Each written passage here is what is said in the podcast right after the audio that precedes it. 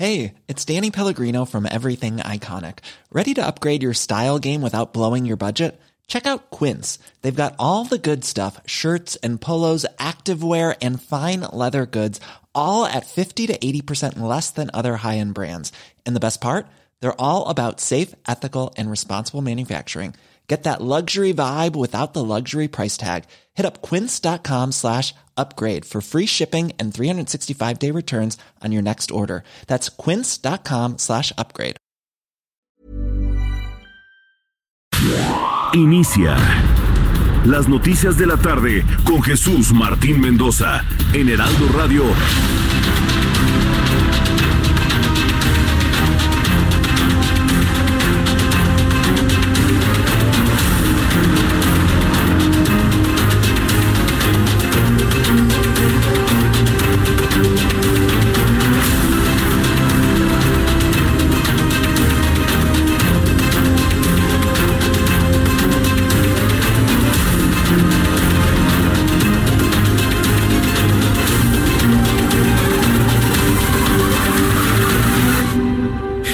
Las 6 de la tarde en punto, hora del centro de la República Mexicana.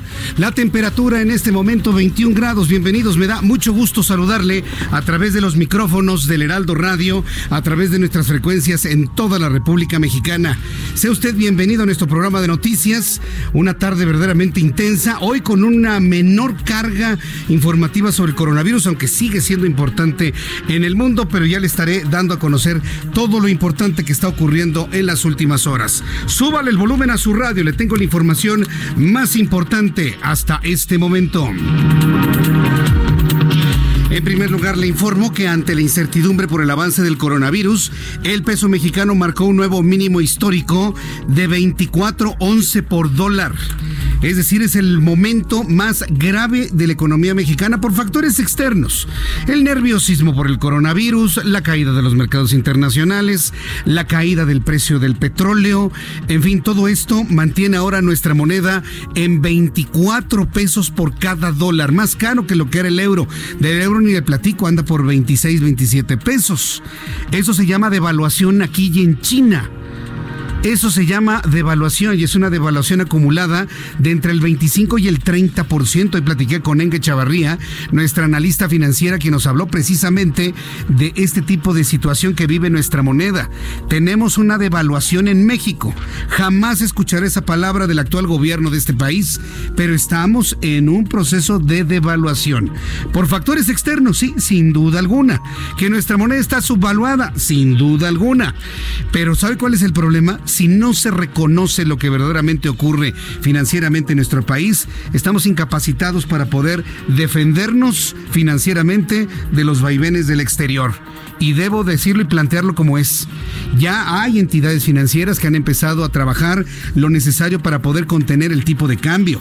El secretario de Relaciones Exteriores, Marcelo Ebrard, informó que se mantiene en comunicación con sus homólogos de Estados Unidos y de Canadá para coordinarse e intercambiar información ante la contingencia de salud pública por el coronavirus y todo lo que está provocando de manera financiera. También le informaré que la Coparmex en la Ciudad de México solicitó al gobierno capitalino un paquete de ayuda de incentivos fiscales dadas las inminentes afectaciones a la economía de la ciudad. Vamos a escuchar a Gustavo de Hoyos. La Secretaría de Crédito Público ya anunció estar analizando distintos incentivos económicos. Sin embargo, es necesario que se consideren las siguientes medidas fundamentales. Primero, activar líneas de crédito para el sector productivo, especialmente para las pequeñas empresas. Segundo, trabajar con la Comisión Nacional Bancaria de Valores en criterios contables para mantener las líneas de crédito. Tercero, que se liquiden rápidamente por el gobierno los adeudos que se tienen con sus proveedores.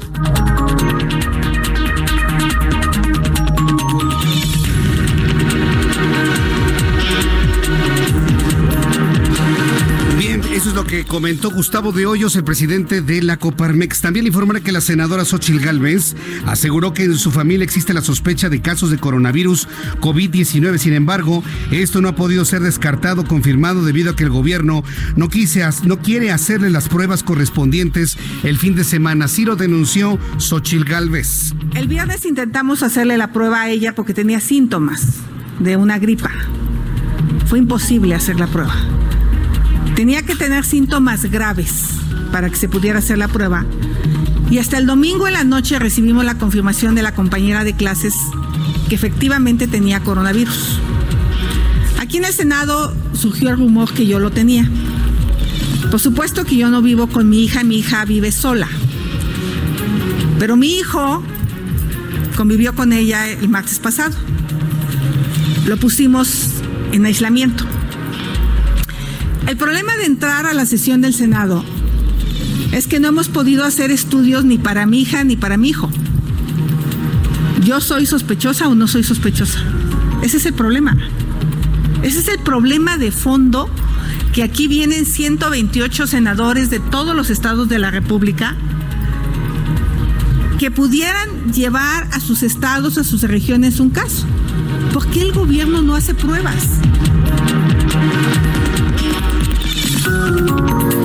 ¿Por qué el gobierno no hace pruebas? Es la pregunta que hace Xochil Gálvez y es la pregunta que nos hacemos todos. ¿Por qué no hace pruebas el gobierno federal? Por, aunque diga el señor Gatel que ya lo descansaron el día de hoy, aunque diga Hugo López Gatel que hay dos mil y tantas pruebas por cada hospital, eso no es cierto. Usted se va a un hospital y no hay pruebas, no hay forma de hacerlo. Quiere que se la hagan, le vale nueve mil pesos. ¿Y qué le dice el médico? No vale la pena, ¿para qué te lo haces? Si los síntomas son como las de la influenza, hombre, tómate esto y vete a tu casa. También hay una negligencia tremenda de muchos médicos en este país. Una negligencia tremenda, fundamentada en qué? En su miedo al coronavirus, en que no quieren meterse en problemas con el sector salud, no quieren tener problemas con salud o con INDRE. Esto que está pasando solamente ocurre en México. Ningún otro país del mundo, ni siquiera los países menos desarrollados que este, han tenido esos problemas de las pruebas reactivas para conocer si se tiene coronavirus o no. El ciudadano mexicano David Hassan ha subido un video a través de las redes sociales, el cual le comparto en mi cuenta de Twitter, arroba Jesús Martín MX. David Hassan asegura que tiene coronavirus, está en el hospital y asegura que nunca ha viajado a ningún lugar. No ha estado en Estados Unidos, no ha estado en España, no ha estado en Irán, no ha estado en Italia y tiene coronavirus. Dice, mi, mi caso comprueba de que ya empieza a haber un contagio dentro del territorio nacional. Puede ser uno nada más. Pero evidentemente no habrá una respuesta a este video en la conferencia de las 7. Por lo pronto vamos a estar muy pendientes de lo que ocurra porque estamos ya en una posición de pedir, de exigir seriedad y acción en las autoridades mexicanas en torno al coronavirus. Se requiere información clara y concreta, verdadera, creíble, verosímil, para que a partir de ese momento podamos entonces trabajar en todo lo demás. Tenemos un país donde el presidente dice, yo el fin de semana me voy a Oaxaca, ¿cómo ven? Me voy a Oaxaca a darme mi baño de pueblo y pues así, ya el Washington Post sacó una nota, un editorial, es un editorial sobre la afrenta que el presidente mexicano está haciendo al coronavirus y, coloca unas fotografías de Andrés Manuel López Obrador saludando a mucha gente en sus giras. Empieza ya a permear esta afrenta mexicana hacia el coronavirus. Yo le voy a tener todos los detalles de esto más adelante aquí en el Heraldo Radio y por supuesto su opinión, su reacción va a ser importantísima, fundamental. Le invito para que me escriba a través de mi cuenta de Twitter, arroba Jesús Martín MX. La Interpol, mientras tanto, emitió una ficha roja para la captura del exdirector de la Agencia de Investigación Criminal Tomás Herón Lucio y la del exdirector operativo de la Policía Federal Ministerial Carlos Gómez Arrieta por su presunta responsabilidad en los delitos de desaparición forzada, tortura y contra la Administración de la Justicia en el caso Ayotzinapa. Tedros Adhanom Ghebreyesus, director general de la Organización Mundial de la Salud, informó que el número de casos globales de coronavirus causantes de COVID-19 ya superó la barrera de los 200 mil. Ya estamos en más de 200 mil afectados por coronavirus. Muchos de ellos ya curados, muchos ya de ellos en su casa. Eso hay que decirlo con toda claridad también. Pero vaya, la cantidad de personas a las cuales ha afectado el coronavirus y la cantidad de personas hospitalizadas y fallecidas no se había visto en general los fallecidos ya superan los 8.000, fue lo que dijo hoy Tedros Adhanom Ghebreyesus, el director de eh, la Organización Mundial de la Salud. Le informó que la canciller alemana Angela Merkel instó a sus compatriotas a que acaten las restricciones impuestas para minimizar la pandemia de COVID-19. Angela Merkel definió el coronavirus como un desafío que Alemania no vive desde la Segunda Guerra Mundial.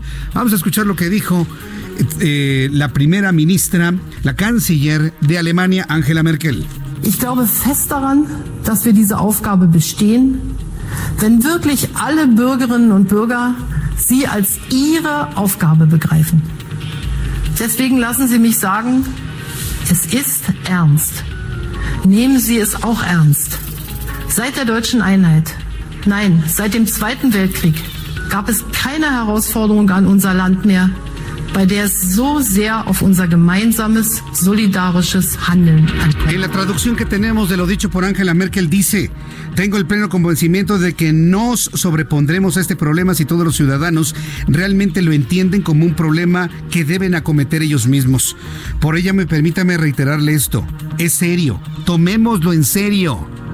Vea usted, los líderes verdaderos del mundo piden que se tomen en serio las cosas. Desde la reunificación alemana, no desde la Segunda Guerra Mundial, nuestra nación no se ha enfrentado a ningún desafío que requiera en tanto alto grado de nuestra solidaridad y de nuestra unidad. Una líder que habla de la unidad. También el rey de España. El rey de España, Felipe VI, hoy emitió un mensaje a todos los españoles donde pidió quitar todas las diferencias políticas para juntos ciudadanos y gobierno, representantes sociales, Congreso, luche, luchemos contra el coronavirus, dijo el rey de España. Y se lo señalé, los grandes líderes del mundo están haciendo llamados a la unidad, a la unidad de sus naciones, a la unidad de sus fuerzas políticas. Tristemente no puedo decir lo mismo en nuestro país y es verdaderamente tristísimo lo que estamos lo que estamos viviendo. Uno ve los ejemplos de esos liderazgos, de esos llamados a la unidad en otros países y yo no puedo decir que eso ocurra en mi pobre patria, en nuestra gran patria. Es una verdadera tristeza lo que está ocurriendo aquí. Este, sí, porque no hay quien llame a la unidad. Lo podemos hacer nosotros, usted, tú, tú, tú, y rebasar a quien está dividiendo. Eso lo podemos hacer. Nada más es cuestión que nos pongamos de acuerdo. Este miércoles, el Banco de México y la Secretaría de Hacienda y Crédito Público anunciaron una nueva subasta de 2 mil millones de dólares en coberturas cambiarias. El anuncio se dio luego de que el dólar rebasó la barrera de los 24 pesos. esta barrera va a bajar, ¿eh? Todas las expectativas financieras indican que esta burbuja en el tipo de cambio va a bajar para el día de mañana. Habrá que verlo. También en la información de los deportes, le informo que la llegada de Tom Brady a Tampa Bay ha originado todo un revuelo en la ciudad de Florida. Además de que los directivos de la franquicia buscan armar de lo mejor posible al mariscal de campo. Son las 6 con 12, las 6 de la tarde con 12 minutos. Vamos a revisar información de la República Mexicana. Vamos hasta Jalisco con Mayeli Mariscal. Adelante, Mayeli. Hola, ¿qué tal? Muy buenas tardes. Así es, un grupo de 400 personas que viajaron a Vail, un pueblo del centro oeste de Colorado, en Estados Unidos, en las últimas semanas se encuentran en alto riesgo de portar el coronavirus debido a que es muy probable que se contagiaran al convivir con algunos turistas italianos. Así lo aseguró el gobernador de Jalisco, Enrique Alfaro Ramírez, quien pidió que se aíslen inmediatamente y se reporten a la Secretaría de Salud de la entidad a fin de recibir la atención inmediata y realizar las pruebas correspondientes para evitar una propagación del virus. También el, el Colegio Los Altos ya confirmó que son cuatro las personas que pertenecen a su comunidad educativa que viajaron a Bale y que incluso asistieron también a la Copa Roja Roca, perdón, llevada a cabo en la ciudad de Querétaro en días pasados. Vamos a darle seguimiento a esta información, por lo pronto, pues ahí está la información, son 400 las personas que viajaron a Bale y que pudieran tener coronavirus. Gracias por la información. Mayeli Mariscal. Vamos con Claudia Espinosa hasta el estado de Puebla. Extienden plazo para pago de control vehicular por COVID-19 en Puebla. Adelante, Claudia. Así es, te saludo con gusto a ti, a los amigos del Heraldo Media Group. Pues el gobernador Miguel Barbosa Huerta anunció que el plazo original de marzo se extenderá hasta mayo para que todos los contribuyentes pues puedan cumplir con esta obligación y el reemplacamiento comenzará en junio. Vamos a escuchar lo que decía al respecto el mandatario. El trámite del control vehicular hasta el mes de mayo y hacerlo por medios digitales. Y el reemplacamiento empieza a partir de junio. Se prolonga, es un acuerdo que va a ser publicado en el periódico oficial por la Secretaría de Finanzas ustedes tendrán, espero, de aquí al mes. De esta forma, el mandatario pues continúa con las estrategias para reducir la propagación del COVID-19 aquí en Puebla, que se mantiene en nueve casos activos más uno que ya fue dado de alta. Déjame comentarte que también se canceló el desfile tradicional de la batalla del 5 de mayo, donde más de 50 mil estudiantes pues participaban. Ha sido cancelado este día también. Es la información desde Puebla. Muchas gracias por la información, eh, Claudia Espinosa. Muy buenas tardes. Hasta luego, muy buenas tardes. Armando de la Rosa, en Tabasco, nos informa que la Secretaría de Salud en Tabasco y su titular Silvia Guillermina Roldán dio a conocer que ya se dio el primer caso positivo de coronavirus en Tabasco. Adelante, Armando. Así es, Jesús, como tú ya lo mencionas, pues bueno, pues el día de hoy la secretaria de Salud, Silvia Guillermina Roldán Fernández, pues ofreció dos ruedas de prensa. La primera a las 10 de la mañana para, para mencionar la, eh, todo lo que está haciendo el Estado para tratar de enfrentar la crisis del coronavirus. Sin embargo, minutos después de las 2 de la tarde, la propia titular volvió a convocar una rueda de prensa donde confirmó que ya se dio el primer caso en la entidad. Se trata de una mujer que viajó eh, a Europa, estuvo recorriendo varios destinos turísticos, arribó el día de ayer al aeropuerto de la Ciudad de México y de allí se trasladó al aeropuerto de Villahermosa, donde los detectores de calor y el personal de la Secretaría de Salud notaron que tenía precisamente eh, síntomas de COVID-19, por lo cual le hicieron la prueba y el día de hoy se confirmó. Esto fue lo que dijo la doctora Silvia Guillermina Roldán Fernández. Vamos a escucharla. Tenemos el primer caso este, positivo a COVID 2019. Es una mujer de 61 años que viajó a varios países de Europa, este, regresó de Francia para acá, se detectó en el filtro del aeropuerto, está bien, está en resguardo, estamos trabajando ya con todos sus contactos este, para evitar que crezca más la transmisión. Y bueno, pues esto fue parte de lo que mencionó la titular de la Secretaría de Salud del Estado. Entonces, pues bueno, pues se confirma un caso de coronavirus en Tabasco, una mujer de 61 años y pues bueno, pues las autoridades se encuentran en alerta. Gracias por la información. Gracias y seguimos al pendiente con todo lo que ocurre en Tabasco. Sí, muchas gracias Armando de la Rosa. Son las 6 de la tarde con 17 minutos hora del centro de la República Mexicana. Nuestros compañeros reporteros urbanos, periodistas especializados en información de ciudad, nos informan. Vamos con nuestro compañero Alan Rodríguez, Israel Lorenzana. Adelante Israel, te escuchamos. Jesús Martín, gracias. Muy buenas tardes. Pues nosotros nos encontramos exactamente a un costado de la zona del circuito interior y es que en el Centro Cultural Juan Ruiz de Alarcón, ubicado en la calle de Virginia Fábregas, aquí en la colonia San Rafael, se lleva a cabo la entrega de becas Benito Juárez por parte del gobierno federal, la cual dio inicio desde las 9 de la mañana y va a terminar hasta que el último joven salga. Durante el día estuvieron pasando grupos de 60 jóvenes y el último grupo pasó antes de las 6 de la tarde. En la entrada únicamente tenemos un elemento de la policía auxiliar quien está regulando el acceso a los jóvenes y ahora afuera hay padres de familia los cuales se paran y esperan a sus hijos en la salida. Hay que señalar, Jesús Martín, que bueno, pues hemos notado que los jóvenes en el interior están haciendo algunas filas para poder recibir su beca y bueno, pues precisamente con este tema de que hay que tomar distancia para evitar contagios, pues bueno, aparentemente aquí nos están llevando a cabo esas medidas de prevención en contra del COVID-19. En materia vehicular, Jesús Martín, asentamientos para quien viene de la zona de Chapultepec y con dirección hacia la ribera de San Cosme y también con dirección hacia la México-Tacuba, hay que anticipar su paso por varios minutos, aunque hay elementos de la Secretaría de Seguridad Ciudadana agilizando la vialidad, aún así hay que manejar con mucho cuidado también con dirección hacia la zona de la raza. Jesús Martín, la información que te tengo. Gracias por la información, Israel. Hasta luego. Hasta luego. Daniel Magaña, en otro punto de la Ciudad de México. Adelante, Daniel. Jesús Martín, muy buenas tardes. Pues una tarde parcialmente nublada, pero sin lluvia en lo que respecta a la zona centro de la ciudad, que utiliza la zona del eje central Lázaro Cárdenas. Fíjate que si bien sí hay carga vehicular, bueno, pues no es la habitual, eh, pues observamos que pues normalmente a partir de la zona de José María Zaga hasta en la zona de la calle 5 de Mayo, únicamente pues el cambio de luz de la, de la luz roja del semáforo para quien se desplaza hacia la zona de Tatelolco, o bien quien ingresa a través del eje 1 norte hacia la zona de la Lagunilla, y continúa sobre el eje central a Lázaro Cárdenas, un avance pues más aceptable, sobre todo para ingresar hacia la zona de Tlatelolco o bien hacia el eje 2 norte. Reporte, muy buenas tardes. Gracias, muy buenas tardes a mi compañero Daniel Magaña. Gracias, Daniel. Informarles también que en este día, en, este día, hoy, miércoles 18 de marzo de 2020, estamos recordando la expropiación petrolera de Lázaro Cárdenas. Rápidamente en nuestro programa hablaremos un poquito de eso, porque pues en realidad fueron puras eh, pullas, fueron puros mensajes en contra de los de antes, que se robaban y demás. Nada concreto en cuanto a recordar un hecho tan valeroso del general Lázaro Cárdenas. ¿Cómo extrañamos esos grandes líderes? Son las 6 de la tarde con 20 minutos hora del centro de la República Mexicana. Hoy es 18 de marzo. ¿Qué sucedía un día como hoy en México? Abraham Arreola. Muy Esto es un día como hoy en México. Esperado, 1825. ¿eh? El presidente Guadalupe Victoria ordena la creación del Museo Nacional. 1879. Nace Pablo González Garza, un destacado militar mexicano que participó en la Revolución Mexicana, pero también fue el autor intelectual del asesinato del caudillo Emiliano Zapata. 1938. Se celebra la expropiación petrolera decretada por el presidente Lázaro Cárdenas.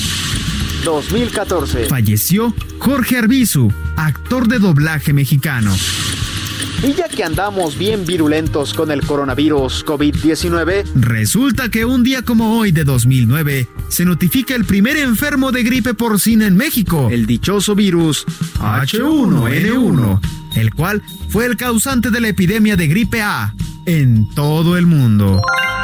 Esto es un día como hoy en México. Muchas gracias Abraham Arreola por las efemérides. Efectivamente, un 18 de marzo de 2009 se dio a conocer el primer caso de influenza en aquella crisis. Ahí le va, mire. Eh, todavía hoy en día me sorprende escuchar o saber que la gente, hay personas que creen a pie juntillas que el virus, el virus de la influenza del 2009 salió de México. Se reprodujo en México, pero no nació en México. Está comprobadísimo que llegó de California en los Estados Unidos. Los primeros casos estuvieron en California. De hecho, el H1N1 tiene un nombre que lleva el nombre de California 2009. El virus nació en California. Después llegó a México y México se convirtió en el Wuhan, para que lo entendamos en términos actuales.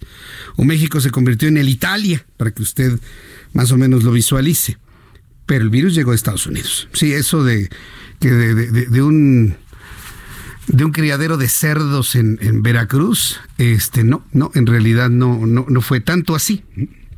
O sea, ahí sí creció, ahí fue uno de los lugares más afectados, pero el virus llegaba desde California. Mire, tan, sé esto porque en aquellos, en aquellos años estuvimos haciendo un, programas, investigaciones, coberturas muy intensas en aquel entonces que nos valieron incluso varios reconocimientos nacionales en Radio Red ya hace algún año. Entonces, créame que de esto, uff, vaya que si lo, lo cubrimos, lo conocemos y lo sabemos. Por eso me sorprende tanto por eso me sorprende tanto lo que está ocurriendo ahora. Aunque el epicentro no es México, es China, ahora es Italia, podría ser España, y si no nos cuidamos podría ser México o Estados Unidos una vez que prenda aquí en, el continente americano. Por eso a mí en lo personal me sorprende tanto la lasitud de las cosas en comparación de una jornada tan exitosa hace 11 años en el año 2009, que le valió un reconocimiento internacional a México por parte de la ONU, la Organización Mundial de la Salud. Salimos también librados por las acciones tomadas en México, que fuimos ejemplo mundial Hoy que se dice en el mundo de México que el presidente mexicano reta al coronavirus haciendo reuniones multitudinarias. ¿Sabe por qué? Porque López Obrador no quiere parecerse a Calderón en las acciones del 2009. No, no quiere, no quiere, no quiere, no quiere ninguna comparación. Conocemos a nuestro presidente hace más de 20 años y sé cómo reacciona y sé cómo piensa y sé cómo hace las cosas. Pero bueno, ahora sí que es lo que hay, como dicen, ¿no? Es lo que hay. Aquí vamos. Ah, tenemos eh, el pronóstico del tiempo, precisamente, que por cierto, el tiempo puede ser un aliado o no un aliado. Vamos a escuchar el pronóstico del tiempo que nos envía el Servicio Meteorológico Nacional. Ya le había platicado, ¿no? Que La Organización Mundial de la Salud ha descartado que el calor destruya el coronavirus. Ese fue como que un mito que empezó a permear hace algunas semanas, pero que qué bueno que ahora ya todos estamos en el entendido que eso no es verdad.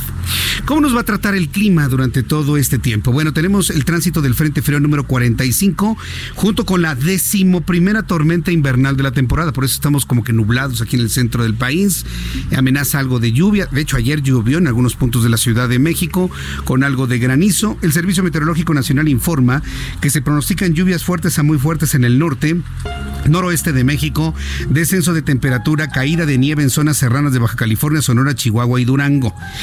Esta noche y madrugada el Frente Frío número 45 va a recorrer lentamente el noroeste de México, mientras que la decimoprimera tormenta invernal la tormenta invernal número 11 de este año se ubicará sobre el suroeste de los Estados Unidos. Ambos sistemas van a ocasionar lluvias puntuales muy fuertes en Sonora y Chihuahua, fuertes en la península de Baja California, así como chubascos en Sinaloa y Durango. También se pronostican rachas de viento de 80 a 90 kilómetros por hora, marcado descenso de temperatura, además de caída de nieve en zonas serranas de Baja California, Sonora, Chihuahua, Durango. Por otra parte, una línea seca extendida sobre Coahuila y canal de baja presión en el centro del país. Lamentablemente los eh, fenómenos húmedos no llegan al centro de la República, nos llegan canales secos y pues estaremos extrañando aún las lluvias que me gustaría que se generalizaran más en la Ciudad de México. Con estos elementos atmosféricos le doy a conocer pronóstico del tiempo para las siguientes ciudades, amigos en Toluca, mínima 7, máxima 25 para el día de mañana en el Estado de México, frío, fresco, muy fresco en Guadalajara, Jalisco, qué calor, mínima 11, máxima 31, más bien extremoso en Guadalajara, 21 la mínima, máxima 33 en Monterrey, en Tampico, mínima 23, máxima 28, mínima 23, máxima 36 en Villahermosa, en Acapulco, Guerrero mínima 21, máxima 29. En Tijuana, Baja California, mínima 9, máxima 14. Llueve en Tijuana. Y aquí en la capital de la República, termómetro en este momento 21 grados, la mínima 13 y la máxima mañana 27 grados Celsius.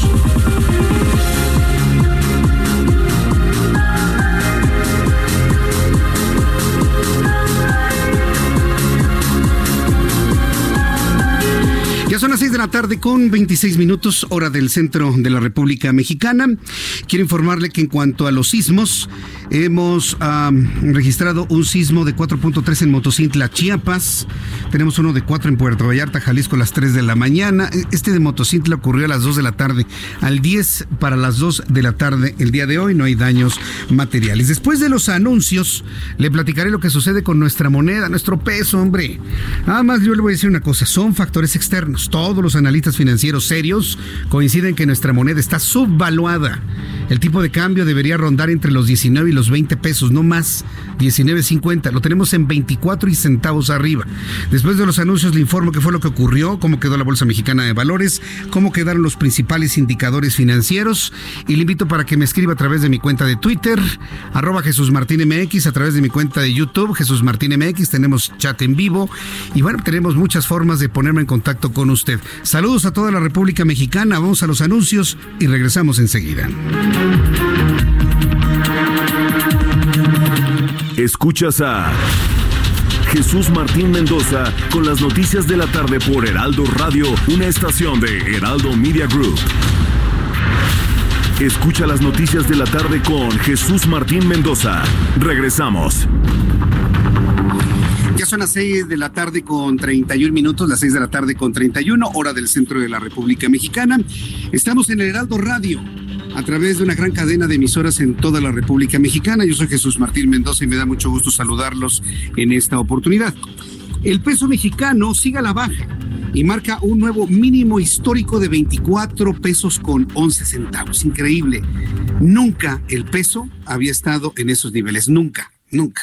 Es más, tengo la necesidad, sobre todo para las personas que tenemos más de 40 años y que conocimos los anteriores pesos.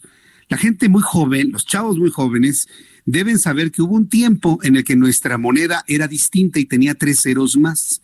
Llegó Carlos Salinas de Gortari con las crisis económicas que teníamos en nuestro país. Él decidió, bueno, pues eh, hacer, eh, hacer alguna magia, ¿no? Para reducir el tamaño de los números.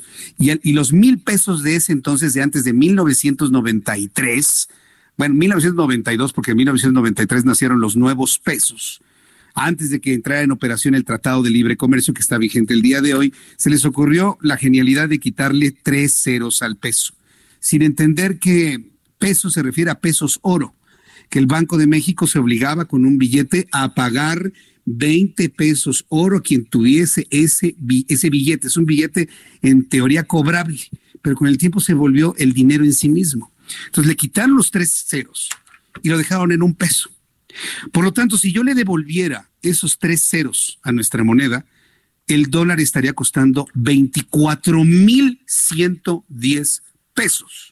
Si hablamos de los viejos pesos, de los viejos, de los pesos de 1992 y hacia atrás, nadie ha hecho ese ejercicio para darnos una idea de cómo se ha devaluado nuestra pobre economía. Esté quien esté, el PRI, el PAN o Morena, por condiciones externas o condiciones internas, lo que sea.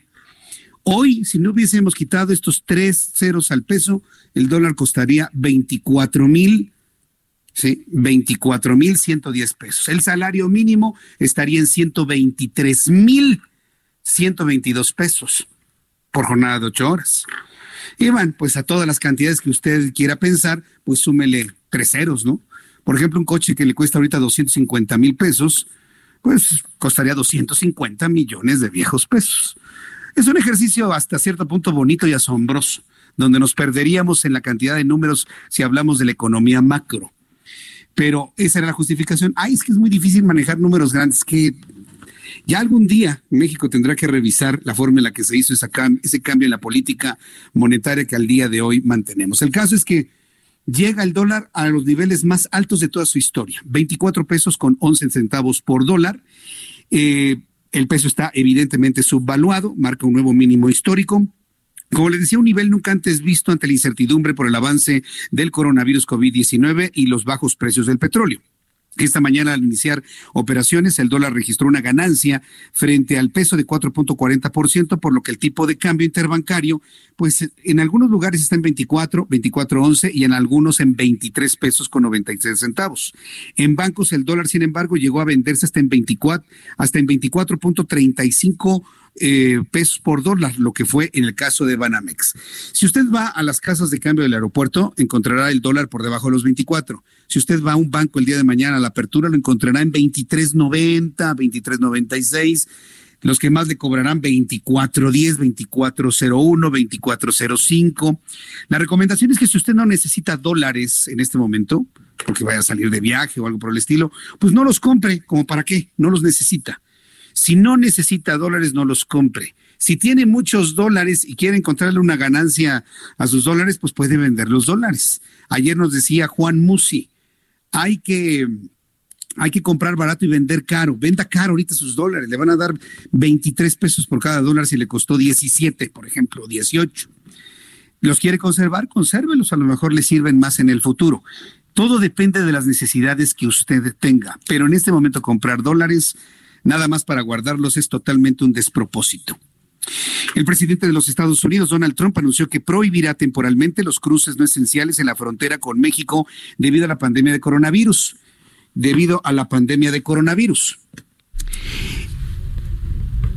Entonces, bueno, pues esto me parece que es eh, importante señalarlo porque ya el propio presidente de los Estados Unidos habría ya anunciado un cierre de la frontera con Canadá. Vamos a entrar en comunicación Ah, tenemos el audio del presidente Donald Trump de cómo anuncia, una vez que anuncia el cierre de la frontera con Canadá, pues también ya estas restricciones en la frontera sur. Desde la Casa Blanca el mandatario dijo que invocará una ley federal que le permita prohibir el ingreso de solicitantes de asilo y personas que cruzan la frontera.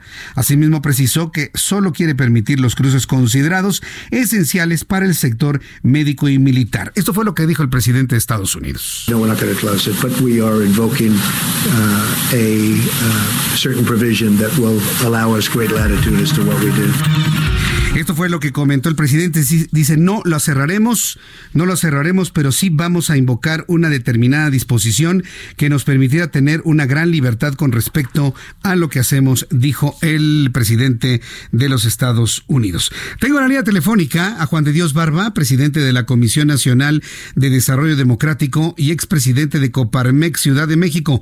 Juan de Dios Barba, qué gusto saludarlo, bienvenido. ¿Qué tal, Jesús Martínez? Un saludo al auditorio. Eh, sé que la Coparmex está pidiendo a la Ciudad de México un paquete de incentivos fiscales ahora que pues prácticamente se está ralentizando la economía a propósito del coronavirus. ¿Qué, ¿Qué, es lo que concretamente estarían pidiendo los empresarios de la Ciudad de México para poder sobrevivir a estas semanas o posiblemente meses? Bueno, pues en primer lugar, lo primero, eh, lo que hay que hacer es este convocar a un comité de emergencia en donde participen todos los liderazgos de los diferentes sectores sociales y económicos de la Ciudad de México. Esto ya lo hicimos en el 2009, precisamente me tocó a mí, siendo presidente de la Coparmex en la Ciudad de México, eh, formar parte de este comité para atender la epidemia de la influenza H1N1. Nos extraña muchísimo, es muy desafortunado que hasta el día de hoy la jefa de gobierno, Claudia Sheinbaum, no haya convocado a un comité de esta naturaleza en donde participen todos los sectores para poder afrontar esta emergencia. Entre las medidas concretas que se solicitan están, por supuesto, un diferimiento en el pago de las contribuciones locales, eh, particularmente lo que tiene que ver con previal, con agua, con impuestos sobre nóminas, con impuestos sobre hospedaje. Hay que hacer un diferimiento porque las empresas, particularmente las pymes, se van a quedar sin liquidez o están teniendo ya graves problemas de liquidez. De igual manera, se requiere que todos aquellos permisos, licencias que estén próximos a vencer, sean prorrogados de manera general por 90, por 120 días, de tal manera que se evite la necesidad de tener que hacer trámites en estas semanas de contingencia. Eh, también es importantísimo plantear desde ahorita cuáles son las bases para la reactivación económica de la Ciudad de México, en donde se den verdaderas facilidades para las eh, los negocios, para las empresas, empezando porque de manera inmediata se autorice a que cualquier persona en su casa pueda abrir un pequeño negocio de bajo impacto que pueda generar una microeconomía en una eh, un tema de subsistencia, en un tema de economía de guerra, incluso tendríamos que llegar a usar ese término, y posteriormente que los grandes proyectos de inversión no tengan trabas burocráticas, que se pueda inclusive exentar del pago de derechos por licencias de construcción, por eh, diferentes eh, concesiones que se puedan llevar a cabo. Es un esfuerzo conjunto el que tiene que hacer el gobierno de la ciudad con todos los sectores. Eh, ahora, eh, ¿cuándo deberían empezar a fluir este tipo de apoyos desde su punto de vista, Juan de Dios? De manera inmediata. Nosotros consideramos que debemos de aprender de lo que está sucediendo en Europa. Vemos de manera pues inconcebible que todavía el gobierno federal no reconozca que tenemos ya una emergencia. Estamos siguiendo los patrones de contagio que se vivieron en España, que se vieron en Francia, pero también estamos viendo cómo los gobiernos de aquellas naciones han implementado paquetes presupuestales muy importantes, los más grandes de su historia, para poder afrontar esta emergencia. Y vemos con profunda tristeza, con gran decepción, que el gobierno federal y el gobierno de la Ciudad de México están prácticamente pasmados. Consideramos también que es o fue una irresponsabilidad haber permitido la reunión en grandes eventos musicales el pasado fin de semana, cuyas consecuencias estaremos viendo en una semana o en diez días. Las medidas tienen que ser inmediatas, tienen que anunciarse, pero sobre todo tiene que mostrarse que hay una política única, que hay un esfuerzo único, dejar de descalificar los diferentes sectores, dejar de descalificar a quien no piense igual que el gobierno federal o local y pensar que esta emergencia nos tiene que unir a todos los mexicanos, que por cierto, hay que decirlo y hay que reconocerlo, es la sociedad mexicana, son las universidades, son gobiernos locales quienes están tomando la iniciativa. Así es, yo creo que ya desde hace varios días, inclusive semanas, es la propia sociedad la que ha tenido que tomar decisiones con base en lo que pide la Organización Mundial de la Salud y con ejemplo de países como los Estados Unidos. En esto estoy completamente de acuerdo. Sin embargo, ante este momento de, de pasmo que viven las entidades gubernamentales, ¿qué alternativas tendría la parte, la parte empresarial, tanto a nivel local como a nivel nacional? Bueno, el atendiendo las recomendaciones de la Organización Mundial de la Salud, evitar el contacto masivo de personas, pero eso no significa llegar al cierre total de actividades, porque debe de existir la base de una economía mínima en donde se garantice a la población que tenga la posibilidad de adquirir alimentos, de, que pueda ir a las farmacias, pequeños negocios, esos tienen que seguir abiertos. No se puede decretar, no es conveniente un cierre total de actividades porque las consecuencias económicas de esta emergencia sanitaria van a ser muy difíciles, pero serían terribles. Pues vamos a ver cuáles son las respuestas que tenemos del gobierno local. Eh, entendemos que hay una, por momentos vemos una preocupación, por momentos se habla de todo tiempo al tiempo. Entonces, pues bueno, no nos queda otra más que esperar a ver cómo van a fluir finalmente todos estos apoyos. Juan de Dios Barba, pues yo agradezco mucho estos minutos de comunicación con el auditorio del Heraldo Radio. Muchas gracias. Que le vaya muy bien. Hasta luego. Pues sí, ahí está el paquete de peticiones, ahí están las necesidades. ¿Cuándo van a fluir? Pues cuando tengan que fluir, si es que van a fluir. Pero por lo pronto ya eh, representantes empresariales han informado a usted a través de estos micrófonos cuál es el problema que se, les avecina, eh, lo que se viene hacia, hacia nosotros. Me están preguntando a través de mi cuenta de Twitter, arroba Jesús Martín MX, que entonces el tipo de cambio cómo quedó al final de la jornada en 23 pesos con 96 centavos. La cotización máxima histórica fue de 24 pesos con 11 centavos. Y hay entidades en, acuérdense que yo le doy el tipo de cambio promedio. Porque hay lugares, por ejemplo, cercanos a la frontera, donde el tipo de cambio se quedó en 24.11, inclusive más, 24.20.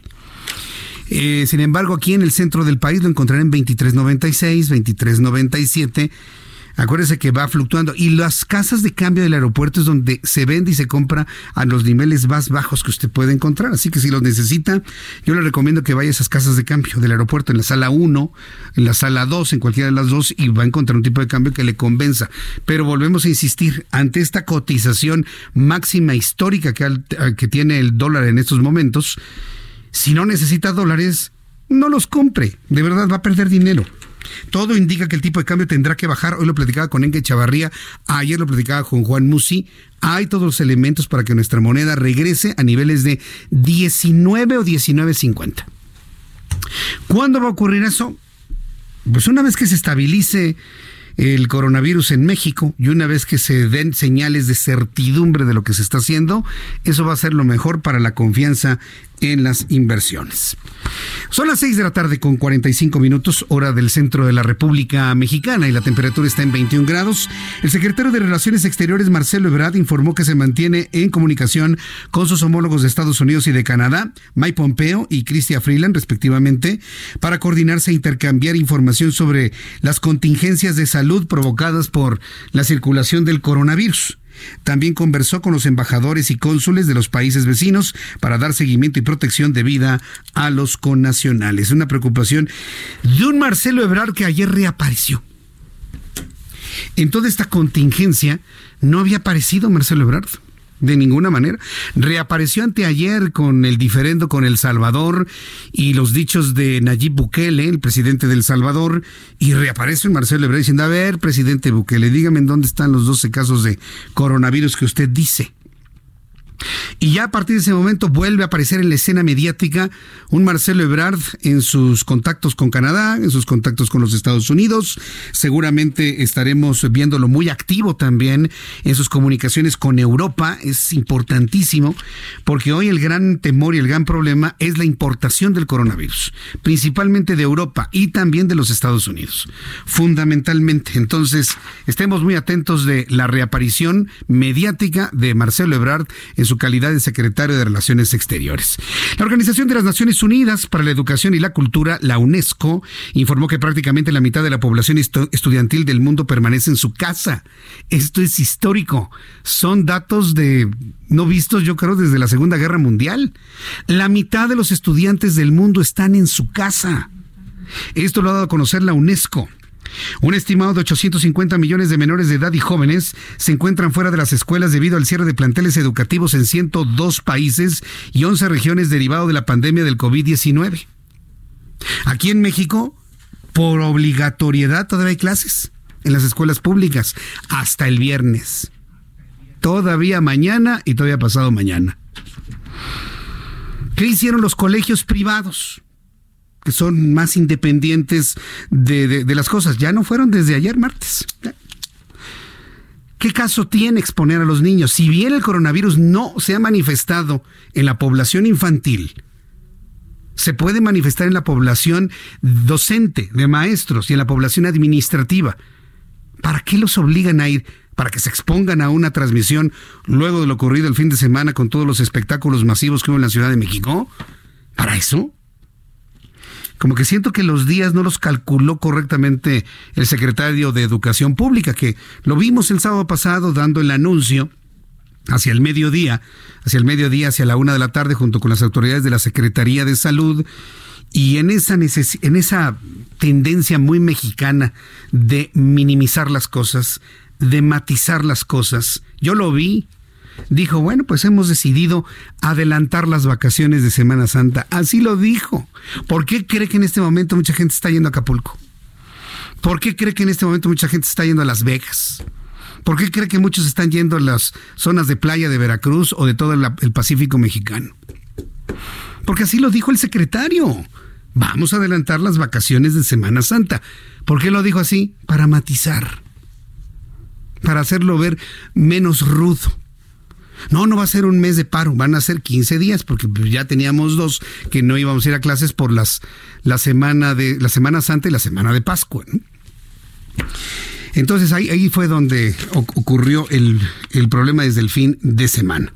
Tengo en la línea telefónica al senador del Partido Acción Nacional, Antonio Martín del Campo. Eh, ahora precisamente con este asunto de que pues, le platicaba que las escuelas seguirán trabajando hasta el próximo viernes, pues ya el Partido Acción Nacional está responsabilizando al partido Morena de cualquier tipo de contagio de coronavirus en el Senado de la República. Senador Antonio Martín del Campo, gusto en saludarlo, bienvenido. ¿Qué tal? ¿Cómo estás, Jesús? Muy buenas tardes, con el gusto de saludarte. A ver, entonces ustedes van a seguir trabajando. De hecho, estoy yo aquí en el Senado, estamos trabajando, por supuesto, en nuestras oficinas. Sí. Esto eh, tenemos que trabajar, hay varios dictámenes. Eh, lo que también vemos en ese tema es una pues falta de responsabilidad y falta de seriedad por parte de lo que es el gobierno. Lo digo con todo respeto, creo que no ha tomado eh, con seriedad este gran problema de la pandemia, lo ha minimizado tanto el gobierno federal y por supuesto su secretario y subsecretarios en el hecho de no tomar medidas correspondientes y no tomar medidas inmediatas. Todo lo está dejando, todo lo está posponiendo. Y ahorita en, el debate, en los discursos, bueno, pues vemos a los senadores y senadoras de, de Morena que esto es algo natural, que pues eh, a, lo mejor habrá algunas muertes, pero que es así igual en todas las pandemias, que no nos asustemos, que tengamos que seguir una vida normal, cuando yo creo que realmente tenemos que tener una gran prevención. Y ahorita estamos a tiempo, ahorita estamos en, ese momento, es un momento crucial de poder resguardarnos todos. Eh, ¿Para qué? Para podernos precisamente proteger y no propagar más lo que es este virus, porque al final de cuentas podemos pagar muy caro esas consecuencias de no tomar esas medidas preventivas. ¿Hay senadores de la República que tengan registrados viajes a Estados Unidos, a España, a Italia, a Irán, posiblemente a Asia, senador? Eh, ahorita todos los viajes de lo que es el Senado se cancelaron. De hecho, todos los foros, todos los eventos hacia el interior de lo que es el mismo Senado, lo que es el recinto, este, inclusive las visitas guiadas por parte de alumnos, únicamente pueden ingresar al Senado trabajadores, asesores y senadores y senadoras. Por lo tanto, bueno, hemos, tomado las medidas correspondientes aquí nosotros. De lo que tú me comentas que si a lo mejor hay, algún caso, bueno, pues en eh, comentarte de, de, mi estado, que hay ya un caso detectado y que fue en un vuelo México-Aguascalientes y que por lo tanto, bueno, pues ya se están haciendo y están llamando pues a todos los pasajeros quienes eh, tuvieron que abordar ese vuelo para hacerles la prueba correspondiente, ¿no? Y ahí, pues llegó un compañero senador, eh, cosa que ya le hicieron ayer la, la prueba, el día de hoy o mañana le entregan lo que son los resultados y esperemos que ojalá que salga negativo. Por supuesto que el día de hoy no estuvo presente porque él es una persona responsable. Correcto. A ver, dígame una cosa. Ahora que ya me platica esta historia de una persona que se tuvo que hacer la prueba ante este riesgo que corrió, eh, la senadora Xochitl Galvez tiene familiares que dice que fue imposible que encontrara prueba. ¿Cuál es la diferencia en que algunos sí encuentran prueba y el caso de Xochitl Galvez que no la encontró? ¿En dónde radica la dificultad desde su punto de vista? En donde, eh, bueno, te puedo comentar de lo que es mi estado, mi estado Aguascalientes. En Aguascalientes el gobierno del estado como tal inmediatamente lanzó una alerta del número de vuelo, el día y la hora para que avisaran y pusieron los teléfonos, eso se difundió a través de los medios de comunicación, de redes sociales, para que inmediatamente pudiesen ir médicos a los domicilios de las personas que abordaron ese vuelo. Y la otra, se les sugirió que no salieran durante mínimo lo que es una, una semana. Ya empezaron a entregar algunos resultados. Afortunadamente, varios de los resultados que yo he tenido conocimiento han sido negativos. E inclusive eh, bueno, pues ya salió en redes sociales, donde también iba la alcaldesa de nuestro municipio en ese mismo vuelo. Ella ya se hizo los estudios, los análisis y afortunadamente salió negativo. ¿Qué, a, qué me refiero a esto? Que inmediatamente actuó la Secretaría eh, de Salud del Gobierno del Estado de Aguascalientes y se están haciendo las pruebas correspondientes. ¿A qué es a lo que me refiero? Que allá está un gobierno y aquí en la Ciudad de México está otro tipo de gobierno que es en la Ciudad de, México. Y es muy lamentable, sí, Xochitl, nuestra compañera Xochitl lo comentó en su conferencia de, prensa, de amigos y de inclusive de la empresa que, ella tiene, hay posibilidades o indicios pues de que alguien puede estar contagiado. Entonces, pero que hasta el día de hoy, pues simplemente no se les ha hecho ninguna prueba, ningún examen. Lamentamos de que en algunos lados sí, en algunos otros no, allá tenemos un tipo de, gobierno, aquí hay otro en lo que es la Ciudad de, México, pero fue el gobierno del Estado quien está elaborando lo que son las pruebas eh, de lo que es este coronavirus. Bien, pues eh, agradezco mucho toda esta información. ¿Cuándo van a dejar de ir al Senado de la República y estar en, en riesgo de contagiarse unos con otros, senador? Bien, mira, de hecho, el día de mañana estaré yo haciendo una propuesta en lo que es el reglamento y la ley orgánica del Poder Legislativo, en donde en ese tipo de casos que podamos estar sesionando, pero eh, a través de un dispositivo electrónico. En este, en este caso es a través de Internet y en donde a través de Internet podamos estar haciendo lo que son las votaciones, que podamos estar en línea todos los senadores y senadoras y que por lo tanto, bueno, pues que se lleve a cabo lo que son las votaciones que también igual puedan ser válidas como si estuvieras realmente en el pleno. En pocas palabras, es poder trabajar desde tu oficina o desde tu casa para evitar precisamente esos contagios. Por un lado, que puedas contagiarte o por el otro lado, que tú puedas ser transmisor de esta enfermedad. ¿Por qué lo digo? Porque somos senadores de todas las partes de la República, de las 32 entidades federativas y por lo tanto si alguien o algún senador o senadora tiene lo que es el virus, puede contagiar a eh, varios senadores y por tanto poder nosotros llevar precisamente el virus a nuestra entidad. Entonces es algo muy riesgoso, ojalá que hagamos conciencia al respecto. Correcto, bueno pues yo le agradezco mucho, senador Antonio Martín del Campo, que nos haya tomado la llamada telefónica y nos mantenemos atentos de todo lo que ocurra en el ámbito legislativo de nuestro país. Fuerte abrazo y gracias, senador. Claro que sí, muchísimas gracias. Hasta luego, que le vaya muy bien. Es el senador Antonio Martín del Campo. Son las 6.56. Vamos a ir a los mensajes. De regreso le tengo un resumen con las noticias más importantes. Amigos de todo el país, continuamos con la información en una hora más hasta las 8 de la noche. Tengo mucho que informarles, otras internacionales, noticias de los estados, nuestros compañeros reporteros. Le invito para que entre en contacto conmigo a través de mi cuenta de Twitter, arroba Jesús Martín MX. En mi cuenta de Twitter le he estado preguntando desde ayer, todavía el día de hoy, es importante su participación en mi cuenta de Twitter, tomando en cuenta la idiosincrasia mexicana estos días de no actividad o de resguardo por el coronavirus México, los mexicanos tomarán estos días como vacaciones 64% de las personas que han participado en nuestro sondeo. El 64% dice que México o los mexicanos tomaremos estos días de vacaciones. Resguardo y cuidado, solo el 18%. Trabajo normal, 17%. Solamente el 1% lo van a dedicar a lectura, a leer sus libros que tienen pendientes, si es que tienen pendiente alguno.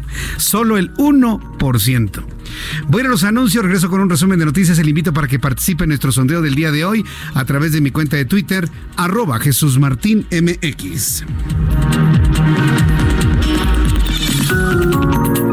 Escuchas a Jesús Martín Mendoza con las noticias de la tarde por Heraldo Radio, una estación de Heraldo Media Group. Escucha las noticias de la tarde con Jesús Martín Mendoza. Regresamos.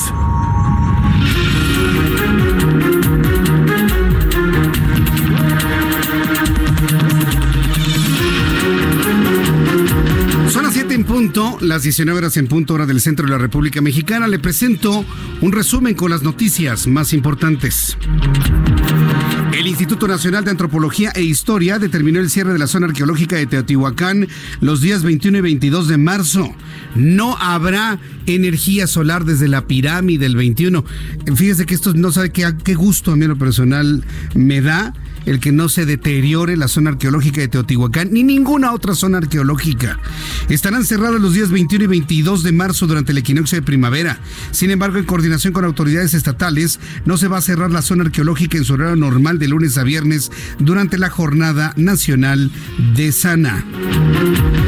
En Cancún, Quintana Roo, la presidenta municipal de Benito Juárez, Mara Lezama, anunció medidas extraordinarias para evitar la propagación del coronavirus, que incluye el cierre de cines, bares, discotecas, casinos, aglomeraciones masivas en la entidad. Mexicanos que continúan varados en Perú y que quienes y a quienes el canciller Marcelo Ebrard les prometió vuelos humanitarios para regresar a México, denunciaron que la aerolínea Interjet vendió los espacios del vuelo hasta en 7 mil pesos por persona. Están que no saben si va a ser un apoyo del gobierno, si va a ser gratuito o si se van a quedar con su pago de 7 mil pesos por cada boleto para regresar de Perú. Investigadores estadounidenses analizaron que los contagios por COVID-19 son síntomas leves no detectados. Han sido responsables de la gran propagación del coronavirus, provocando así el 79% de los casos registrados. Son las noticias en resumen. Le invito para que siga con nosotros. Yo soy Jesús Martín Mendoza.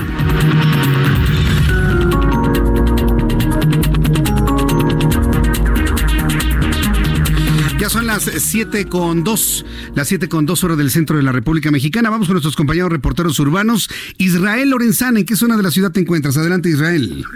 Jesús Martín, gracias. Pues tenemos información para nuestros amigos que se desplazan en estos momentos a través de la zona del Paseo de la Reforma desde las inmediaciones de insurgentes y con dirección hacia Avenida Hidalgo, la circulación con algunos asentamientos, esto principalmente en los cruces marcados con semáforo. Hay que abandonar estas ferias si requieren de alguna alternativa. Avenida Chapultepec puede ser una buena opción, esto con dirección hacia la calzada La Viga. Hay que manejar con mucho cuidado, tenemos una llovizna intermitente en toda esta zona, así que bueno, pues se torna peligroso para los automovilistas. Jesús Martín, la información que te tengo. Gracias por la información, Israel. Hasta luego. Daniel Magaña, ¿en qué zona de la ciudad te encuentras? Está Jesús Martín. Bueno, pues ahora tenemos información de la zona del viaducto, el tramo de presidente Miguel Alemán. También empiezan a generarse algunas gotas de lluvia en esta zona, manejar con cuidado, sobre todo las personas que se trasladan hacia la terminal aérea. Bueno, pues encontrar carga vehicular en a partir de la zona prácticamente la calle 5 de febrero, antes de llegar hacia la incorporación a la calzada de Tlalpan y también en la zona de la calle de Marcos Carrillo. Así que, bueno, pues hay que tomar esto en cuenta. A partir de estos puntos, el avance es más continuo para trasladarse más adelante hacia el eje troncal metropolitano, el eje 3 Oriente, o bien poder ingresar a través de la Avenida Congreso de la Unión hacia el mercado de Jamaica. El reporte muy buenas noches. Gracias, muy buenas noches, nuestro compañero Daniel Magaña. Ya son las siete con cuatro, las siete con cuatro horas del centro de la República Mexicana. Ya le adelantaba hace unos instantes que la Organización de las Naciones Unidas para la Educación y la Cultura dice que la mitad de los estudiantes del mundo están en sus casas. Y aquí la pregunta es, ¿haciendo qué? En este momento, conferencia que tenemos en estos momentos, conferencia de la Secretaría de Salud a propósito del COVID-19, panorama nacional al 18 de marzo de 2020. Se muestran los casos de coronavirus al día de hoy. Aumenta 118 los casos confirmados de coronavirus en México. Los resultados de laboratorio. 118 casos, de 93 se fueron a 118 casos confirmados de coronavirus. Yo en lo personal lo sigo poniendo con interrogación. 118 casos de coronavirus confirmados, 314 sospechosos. 118 contra 314. Es lo que está informando. Qué bueno que ya le dieron descanso a Gatel. Yo creo que ya era justo. En este momento habla José Luis Salomía Segarra, quien es el director de epidemiología de la Secretaría de Salud. Vamos a escuchar. No necesariamente porque hayan presentado una enfermedad grave, sino que en algunos casos también para continuar con el proceso de aislamiento. En la eh, gráfica de abajo, donde dice estatus de los casos positivos, es independientemente de cómo cómo ingresaron en su momento cuando fueron este, captados por el sistema de vigilancia epidemiológica. Este es el estatus que guardan los casos en las últimas 24 eh, horas, en donde todavía la mayoría sigue, sigue siendo en o estando en atención ambulatoria. Son estos casos que están eh, cursando un resguardo en su domicilio, que por su enfermedad leve no requieren de estar hospitalizados, son el 89%. Y del grupo que está en hospitales, el 7% se reporta como estables, o sea, del, total de casos confirmados y seguimos teniendo este 2% de casos eh, graves, además de los recuperados que los tenemos en la tablita de abajo azul, que son eh, tres, que se tiene ya la evidencia con el resultado del laboratorio que se toma todavía en esta actualmente eh, de un caso que ha cursado con sus 14 días de aislamiento y donde tenemos un resultado negativo para verificar o certificar que efectivamente la recuperación ha sido completa.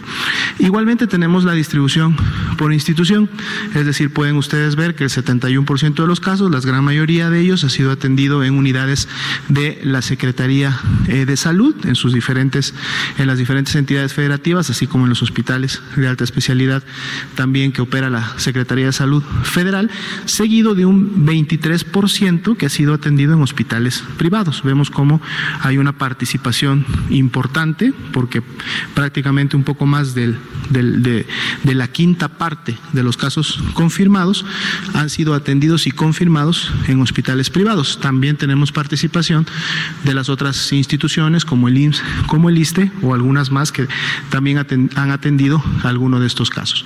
Eh, los casos tienen un rango de edad que fluctúa entre los 17 años, sería el caso más joven, 80 años el caso con mayor edad sin embargo, la media, es decir, la mayoría de ellos, en la mediana, están en 41.5 años de edad. En la siguiente vemos eh, lo que significa lo que es el seguimiento de contactos. Como ustedes saben, es muy importante el seguimiento de contactos porque precisamente de ahí nos permite identificar cómo se puede estar transmitiendo y dispersando la enfermedad. Ayer hablábamos de un 9% eh, sintomáticos, el día de hoy es 10% de sintomáticos es decir, del total de contactos, el 10% presentó síntomas. Estos representan 47 contactos que presentaron síntomas. Se toman muestras porque en el momento que un contacto presenta síntomas, se convierte inmediatamente en un caso sospechoso. Tenemos ahora 11 resultados positivos a SARS-CoV-2, es decir, son 11 eh, casos que se consideran como asociados a importación, es decir, que se contagiaron de un primer caso importado con el cual lógicamente tenían un contacto. Ayer hablábamos que de estos, que de estos casos que son asociados a importación también se había identificado un brote familiar, es decir, familiares directos cercanos o intradomiciliarios que habían, eh, se habían contagiado y habían desarrollado la enfermedad. El día de hoy se identifica un segundo este brote familiar, por lo tanto tenemos ya dos brotes este, identificados. Con lo es lo que está comentando pues, en estos eh, momentos José Luis Salomía, el el, el subsecretario, el subsecretario de salud, el subsecretario de epidemiología, director de epidemiología en realidad, es José Luis Salomía Segarra, ya reconociendo que ya tienen dos casos familiares de contagio local en nuestro país. Esto me parece que es muy importante porque, bueno, ya con, acuérdense que en México las cosas son suavecitas, poco a poquito, no de sopetón, como decimos popularmente, ya se reconoce que ya empieza a haber casos de contagio dentro del territorio nacional de manera local a nivel, familiar. Y esto me parece que es un avance importante. este, me parece que es muy, muy importante este caso. Entonces, eh, vamos a dejarlo ahí. Regresaremos en unos instantes más a esta conferencia de prensa. Si usted nos acaba de sintonizar, decirle que ya se ha actualizado la cifra de personas confirmadas con coronavirus en México, 118, 314 que estarían de alguna manera eh, sospechosos y que se analiza. Entonces, eh, esto es muy importante, muy importante el que lo tomemos en cuenta. 118 contagiados, 314 sospechosos. Me han hecho una gran cantidad de comentarios sobre el video que está en mi cuenta de Twitter, arroba Jesús Martín MX, de David Hassan que es un integrante de la comunidad libanesa y quien asegura que él se contagió por alguien más en México y está diagnosticado de coronavirus. Eh, este tipo de videos evidentemente generan todo tipo de polémica. Sí, porque los que están estamos seguros que hay más casos de coronavirus, no, pues lo defienden a pie juntillas. Quienes defienden a López Obrador dicen que es un fake que está fabricado. Estoy buscando a David Hassan. Y a sus familiares. Sí, ya, ya estoy buscándolos dónde, va, dónde están para que me lo confirmen o lo desmientan. Y, y nos quitamos de problemas, usted y yo. Nos quitamos de problemas. Vamos a buscar la fuente de esto. De esto.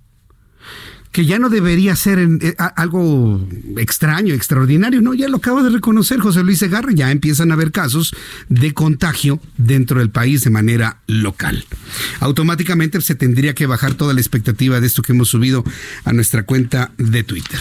Son las 7 con 11, las 7 con 11, hora del centro de la República Mexicana. Está aquí con nosotros Mariano Rivapalacios con su sección Mariano Riva Palacio. ¿Cómo estás, Jesús Martín? Muy buenas noches. Estamos Me da mucho gusto saludarte, Estamos con información del Valle de México, interesante lo que vienes comentando, pero también hay otros asuntos que nos llaman muchísimo la atención y que tenemos que tomar mucho en cuenta quienes vivimos, sobre todo en las grandes ciudades de todo el mundo. Varios estudios a nivel mundial revelan que las ciudades son responsables del 70% de las emisiones de gases de efecto invernadero y en particular los edificios contribuyen con el 28%. Según investigadores Jesús Martín de la Dirección General de Atención a la Comunidad de la Universidad Nacional Autónoma de México, en coordinación con el Instituto de Recursos Mundial México, se brindará apoyo a la Secretaría de Medio Ambiente de la capital del país para hacer más eficientes los edificios públicos de la Ciudad de México. Indican que se requieren soluciones inmediatas que articulen la tecnología con las necesidades sociales para aumentar la eficiencia energética y la sustentabilidad. Las ciudades, Jesús Martín, dice este estudio, concentran poco más de la mitad de la población mundial y de acuerdo con la Organización de las Naciones Unidas, en su sección Hábitat, son responsables del 70% de las emisiones de gas efecto invernadero. Los edificios contribuyen con ese porcentaje y aunque en la actualidad se cuenta con inmuebles modernos y más eficientes en México por metro cuadrado, su intensa proliferación ha provocado que del año 2000 a la fecha, es decir, en 20 años, Jesús Martín, las emisiones se hayan incrementado un 25%, según estimaciones hechas el año pasado por la International Energy Agency. Los investigadores mexicanos afirman que nos encontramos en una carrera contra el tiempo, donde gobiernos, empresas e instituciones educativas y de investigación tienen la responsabilidad de plantear el desarrollo, en especial el desarrollo urbano, así como la planeación territorial y los procesos de que implican desde el diseño hasta la operación de las construcciones y su vida útil. La UNAM Jesús Martín, amigos del Heraldo Radio, por ejemplo, cuenta desde el 2013 con un programa llamado Distintivo Ambiental que funciona al evaluar el impacto ambiental que genera la operación de entidades académicas, administrativas, edificios privados, edificios públicos, generando por cada caso una hoja de ruta que indique las mejoras a seguir con respecto a cuatro ejes. Energía, agua, residuos y consumo responsables. Esto significa que si se hace una correcta planeación en estos cuatro rubros al momento de construir y operar un edificio público o privado en la capital del país, es posible que se reduzcan las emisiones de efecto invernadero que se tienen en la actualidad en las grandes urbes. El reto es que en la Ciudad de México los edificios cuenten con medidas de eficiencia energética para lograr en un año es la estimación que tienen los científicos mexicanos, lograr en un año ahorrar 10% del consumo energético que se ha inscrito a este desafío. Las urbes generan el 70% de los gases de efecto invernadero a nivel mundial y la Ciudad de México no es la excepción y se tiene este plan elaborado por la Universidad Nacional Autónoma de México para ahorrar un 10% de estos gases, gases efectos invernadero y ya están trabajando con la Secretaría de Medio Ambiente local. Oye, en, las urbes, ¿qué es lo que eh, es la parte que genera más contaminación? ¿Es la, ¿Es la, industria o es el parque vehicular? Es el parque vehicular seguido de la industria y en tercer lugar viene exactamente las edificaciones porque se generan exactamente estos rubros, energía, agua, residuos y consumo responsable. Si se tiene un descontrol en estos cuatro aspectos, Jesús Martín, los edificios también contribuyen a la contaminación y por lo tanto a los gases de efecto invernadero. Y ya lo comentaba, fíjate, el lunes rapidísimo, si me permites hacer esta acotación, el lunes también platicando aquí con, con Sergio Sarmiento y Lupita Juárez, los científicos también de la UNAM prevén que si hay un descontrol interesante, en el 2060 las demarcaciones, por ejemplo, Gustavo Amadero, Iztapalapa, Chalco, algunos municipios conurbados podrían incrementar su temperatura hasta en, hasta en 3 grados. Y es debido precisamente al descontrol urbano que, que, que, que se genera y todavía, pues vaya, se caracteriza en el Valle de México. Muy bien, eh, pues Mariano, yo te agradezco mucho toda esta información. El asunto de la contaminación en las urbes, ahorita por ejemplo hay zonas de la ciudad que están con un gravísimo problema de contaminación que generan los microbuses. Los microbuses. No, no, no, es una cosa verdaderamente espantosa. Cuando hablamos de parque vehicular, pues son más el transporte público y el transporte carga, ¿no? Lo que está generando esta contaminación. Y zonas específicas, por eso cuando hay contingencia se genera específicamente en la mayoría de los casos, no todos, en la zona norte del Valle de México, donde hay más circulación de vehículos de carga, trailers y también hay es la, industria. Hay mucha fábrica al norte del Valle de México. Entonces, por eso se genera, generalmente cuando se presenta una contingencia ambiental, la mayoría de los casos es en la zona norte. Mariano Riva Palacio, tus eh, formas de contacto en tus redes sociales. Por, el momento estamos en redes sociales, Jesús Martín Mendoza, estamos en Twitter e Instagram como arroba JM Rivapalacio, ahí me encuentran, ahí compartimos información tanto de la, de la Ciudad de México y también estamos en Facebook como Mariano Rivapalacio Yáñez. Muchas gracias, Mariano. A ti, amigo, muy buenas tardes. Muy buenas tardes. El próximo miércoles más de Mariano Rivapalacio, esté muy pendiente de todos sus programas de radio y de televisión, donde usted lo encuentre para que salude a Mariano, que es todos los miércoles lo encontrará aquí. Son las 7 con 17, las 7 de la noche con 17 minutos, hora del centro de la República Mexicana. ¿Qué pasa en el Aeropuerto Internacional de la Ciudad de México? Muchas quejas por parte de viajeros de que no se les hace ningún protocolo, ninguna prueba, ningún, ninguna consulta. Pues parece que todo cambia a partir del día de hoy. En el Aeropuerto Internacional de la Ciudad de México se anunció una batería de pruebas de seguridades para evitar que ingrese el coronavirus a nuestro país. Edgar Ledesma nos informa. Adelante, Edgar.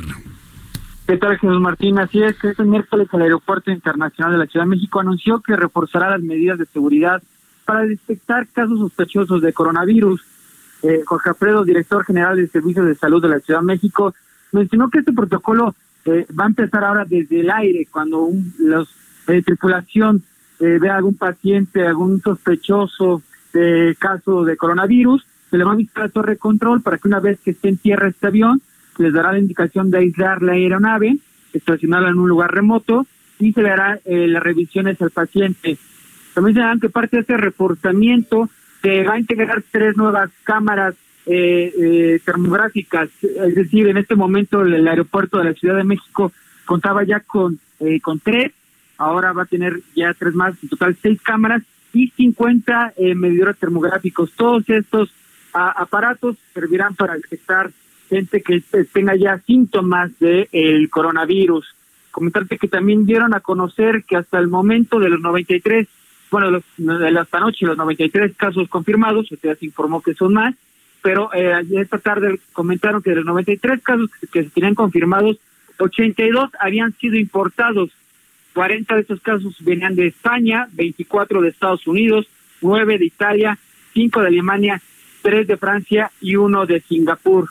Y es justamente por esto que decidieron reforzar las medidas, que eh, van a ser ya las, las medidas, estas eh, tomas termográficas a pie del, avión, es decir, una vez que llega el avión, desde la puerta van a empezar a tomarle las medidas, hacerles preguntas de los síntomas, dónde estuvieron, eh, a dónde van a ir, y eh, su eh, historial clínico también a los pasajeros de vuelos internacionales. Y decir que principalmente de estos países, estos cinco países que mencioné, es donde van a estar haciendo estas medidas. Son 11 en total en los que está revisando con mayor fuerza los 11 países que tienen más sospechosos, pero de estos cinco son también los que toman mayor atención a los pasajeros que llegan a la Ciudad de México, Jesús Martín. Pero, pero entonces, Edgar Ledesma, ¿estas medidas se están tomando que a partir de hoy?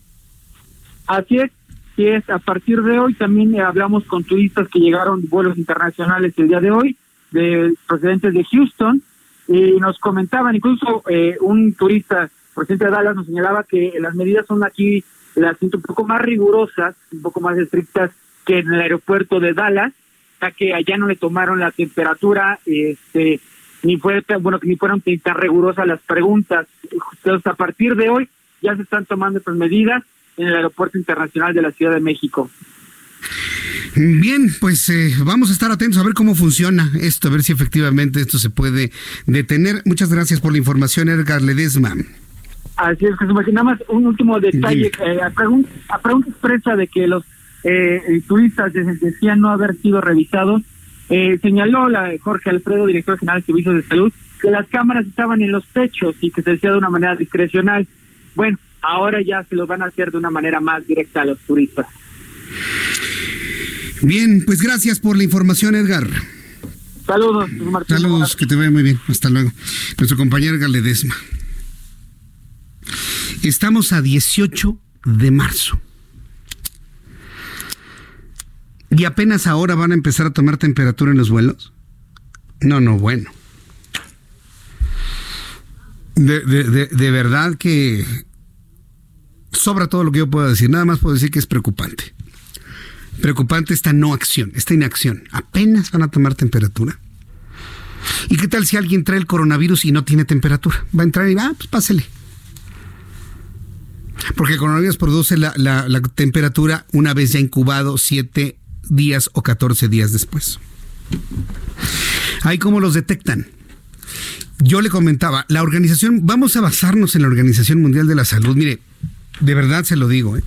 ante esta inoperancia vamos a apoyarnos en la Organización Mundial de la Salud. La verdad yo lo lamento por la gente que está en la Secretaría de Salud. Las presiones allá para minimizar las cosas son terribles, son horribles. Están viviendo un verdadero momento complejo allá en la Secretaría de Salud. Entonces ya no los voy a culpar yo a ellos. Usted y yo ya sabemos quién es el responsable de todo este tipo de manejo de las cosas. Ya lo sabemos. Ante esa necedad, mejor entonces observemos a la Organización Mundial de la Salud. La Organización Mundial de la Salud tiene su página de internet, usted lo puede, googleelo, Organización Mundial de la Salud, tiene páginas en español muy claras. Y lo último que ha informado y que me parece que es muy importante estar reiterando en los medios de comunicación es la importancia de hacer pruebas, pruebas, pruebas, más pruebas. Lo dijo Tedros Adhanom Ghebreyesus, que es el director de la Organización Mundial de la Salud. ¿Por qué? Porque el que tiene el virus hay que aislarlo. Hay que ponerlo en cuarentena para que no contagie a más personas. Según la Organización Mundial de la Salud, la distancia social no sirve de nada. Porque aunque usted tenga distancia social, si coexiste con alguien con coronavirus que no lo sepa, terminará transmitiéndolo. Así tenga usted distancia social, así se encuentre a dos lugares, tres lugares en, la fábrica, en la oficina, así esté usted rotando unos días unos, otros días otros y demás. Si hay una persona que tiene coronavirus no diagnosticado, va a estar transmitiendo el virus. Por eso, aunque Hugo López Gatel dijo ayer anteayer que no tenía ninguna importancia hacerse la prueba, es totalmente lo contrario a lo que está diciendo la Organización Mundial de la Salud. Hay que hacer pruebas, pruebas y más pruebas para ubicar a la gente que tiene el coronavirus y resguardarla y ponerla en cuarentena. Y la gente que ha tenido contacto con esas personas, igual resguardarlas y ponerlas en cuarentena. Esa es la única forma de detener la transmisión del virus. A ver, hágale entender eso a la Secretaría de Salud. Lo peor es que sí lo entienden pero pues tienen otras órdenes. Qué difícil, qué complicado, qué triste, qué complicado le ha tocado a José Luis eh, a lo le ha tocado. Mire, ni hablo del secretario de salud, porque de verdad a mí me da una enorme pena. El señor está rebasadísimo. El, doctor Alcocer, con todo y sus reconocimientos internacionales, sus premios, se le nota el nerviosismo, se nota cansado, se nota agotado. Yo creo que debería haber un relevo en la Secretaría de Salud. Y yo vería a Hugo López Gatel como nuevo secretario de Salud o José Luis Salomía, uno de los dos, porque han demostrado una buena capacidad de comunicación independientemente de que lo que comunican no nos convence mucho, pero comunican bien, enfrentan bien las cosas, responden correctamente. Y yo creo que por ahí tendría que ir la Secretaría de Salud. De don Jorge Alcocer, sí, la verdad yo pensaría que ya habría que darle descanso al señor, porque sí está muy, muy rebasado, no aparece. Y cuando le preguntan se enoja. Acabo de ver unas imágenes en donde estaba verdaderamente furioso cuando le estaban, le estaban informando sobre ello. Eh, vamos a escuchar algo de la conferencia Habla en estos momentos Lorena Rodríguez, secretaria técnica del Consejo Nacional de Salud Mental. Me parece que esto es interesante que también se aborde este tipo de asuntos en torno al coronavirus. Vamos a escuchar qué es lo que está planteando Lorena Rodríguez. De los síntomas eh, de ansiedad, etcétera. Entonces, esa sería una recomendación porque sí, sí sería como eh, un grupo que pues también podría tener eh, inclusive mayor riesgo de presentar estas consecuencias emocionales durante el periodo de la, del, de la perdón, el, periodo de la jornada de la sana distancia. Muy bien, habíamos conseguido una pregunta ya, ¿Estela? Buenas noches, Patricia Rodríguez Calva de Grupo Imagen.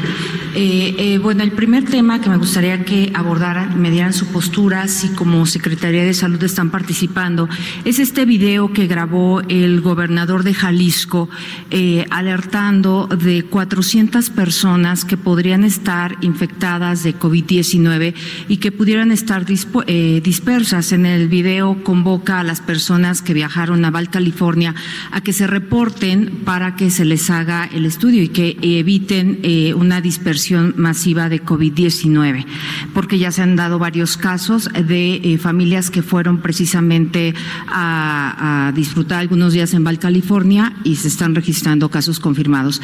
Esa es una pregunta. La segunda, hoy prometieron traer los datos del número de ventiladores y de camas de terapia intensiva que tienen ustedes ya listos si se da el escenario 3 en esta contingencia. Y si ustedes me lo permiten, yo sé que habían dicho que es la Secretaría de Salud de la Ciudad de México quien se hace cargo del tema de sarampión. Sin embargo, hoy ya se detectó un caso. Bien, pues, yo creo que ya la reportera está dando su exposición, ¿no? Bueno, entonces regresaremos después ya cuando termine. Bueno, pues vamos a ver si es que luego, fíjese, tenemos esa, esa mala costumbre en los medios de comunicación y se lo digo con toda franqueza a manera de auto de autocrítica. Preguntamos exponiendo como diciendo yo sé más que tú. Si eso pasa. Perdón, eh, si le hice perder su tiempo. Eh, al ratito le tengo más información. Lo que sí se planteó efectivamente y lo tienen que eh, revisar las autoridades de salud, ¿qué va a pasar con las personas que se contagiaron en Vail? Vail es un lugar allá en Colorado donde la gente con buena posibilidad económica va y esquía y se la pasa pero maravillosamente bien. He conocido amigos que no saben esquiar, pero se van a Vail y se han casi matado por ahí hacerle al, al enzarapado. Sí, sí o no. Tengo un amigo que dice, me fui a a esquiar y ¿cómo te fue? Terminé en el hospital, mira el moretón que traigo, de la rodilla hasta el glúteo. Así. ¿Para qué hacen eso si no saben esquiar, por el amor de Dios? Nada más van y se frustran. Pero bueno, van muchos mexicanos a esquiar a Vail. De hecho, se, se convierte en colonia mexicana, allá Colorado. Pues qué padre, ¿no? Los que puedan hacerlo. Todo parece indicar que fue una fuente de contagio tremenda ya.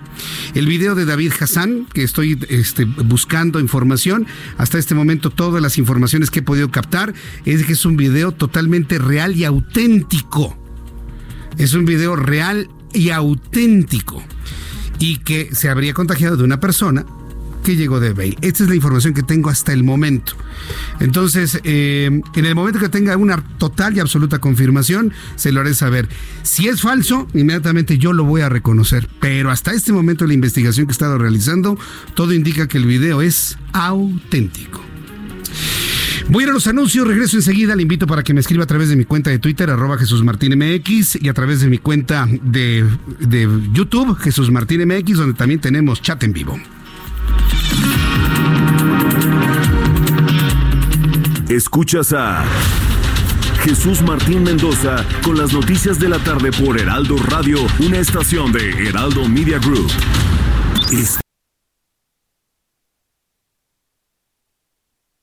Hecho esto, tu televisor realizará un escaneo de la señal.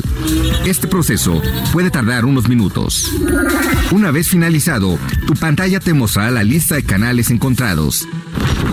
Acepta y ahora estarás listo para ver toda la oferta de contenido que Heraldo Televisión tiene para ti, ahora por el canal 10 de Televisión Abierta. Heraldo Televisión, un canal de Heraldo Media Group.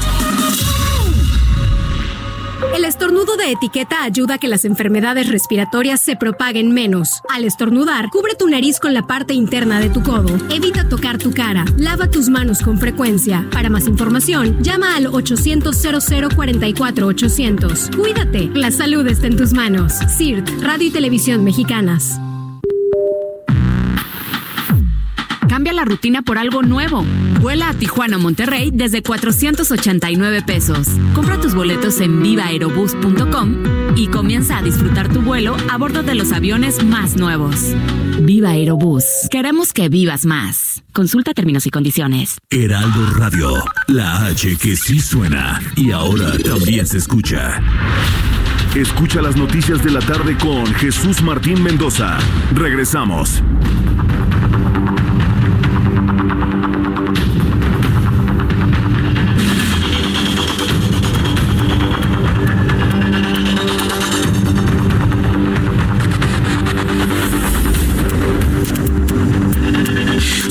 Con 32, 19 horas 32 minutos, hora del centro del país. Le presento algo de lo más destacado que ha ocurrido en las últimas horas. Informarle, si usted nos acaba de sintonizar en el Heraldo Radio, que se ha actualizado la cifra de personas con coronavirus. Son 118 personas, subió de 93 ayer a 118 el día de hoy. Autoridades de la Secretaría de Salud han reportado que 25 casos de coronavirus han sido detectados en el país durante las últimas 24 horas, lo que ya da una cifra de 118 hasta el momento. José Luis Alomía, quien es el director de epidemiología de la Secretaría de Salud, también informó que se trata de 314 casos sospechosos y 787 negativos. De los casos de coronavirus, 59% son del sexo masculino y 9 han requerido, 9% han requerido hospitalización. 118 casos de coronavirus en México. El gobernador de Jalisco, Enrique Alfaro, junto con el secretario de Salud del Estado, Fernando Publicaron un video en el que informan sobre la búsqueda de 400 jaliscienses que estuvieron en dos vuelos charter hacia Vail, Colorado en los Estados Unidos, lugar donde parece se dio un contagio masivo de coronavirus que ha afectado a mexicanos y a ciudadanos de otras partes del mundo. La Cámara de Diputados aprobó en lo general y en lo particular el proyecto que permite la elección consecutiva e inmediata en dos periodos consecutivos para los diputados y también para los senadores. Vamos con nuestros compañeros reporteros eh, y corresponsales. Tengo en la línea telefónica Germán Medrano desde Los Cabos. Imagínense cómo se encuentran los Spring Breakers en esta temporada. Adelante, Germán. Pues, ¿cómo estás, Jesús Martín? Muy buenas tardes, buenas noches allá en México. Efectivamente, pues están eh, justamente eh, pues ya desesperados por llegar a su país porque abarrotado. Germán Medrano, Germán, no se te entiende nada. Si puedes quitar tu, tu altavoz y puedes tomar el teléfono normal para poderte escuchar mejor, por favor. Germán Medrano. A ver, eh, ¿nos escuchamos mejor ahí? Mucho más claro. Adelante con tu informe desde Los Cabos. Eh, gracias, Jesús Martín. Pues efectivamente, eh, la fiesta se nos terminó a los Más o menos son unos 17.500 a 18.000 Spring Breakers que estarán regresando a su país de origen, Canadá y Estados Unidos principalmente, justo el día de hoy, porque hoy se dio a conocer que se cancelaba completamente eh, todo el Spring Break en el municipio de Los Cabos. Esto lo dio a conocer Leslie Orsi, quien es la presidenta ejecutiva de la Asociación de Hoteles de Los Cabos, eh, quien confirmó que había una ocupación hotelera cercana al 80% y ahora esta, este porcentaje va a empezar a disminuir abruptamente. Te comento también que ha habido cancelaciones ya confirmadas eh, de hoteles y también cancelaciones de algunos vuelos de avión, esto lo ha confirmado el propio secretario de, de, Finanzas. En los hoteles, tan solo una cadena de renombre internacional ha recibido 400 cancelaciones en el destino, Jesús Martín. Eh, por lo pronto, desde el día de hoy, pues ya empiezan a registrar estos, eh, estos ahora sí en el aeropuerto. hay ya un protocolo para eh, la atención al turista para su regreso y por supuesto también las medidas de sanitización que deben de tener todos los, eh, eh los, viajeros.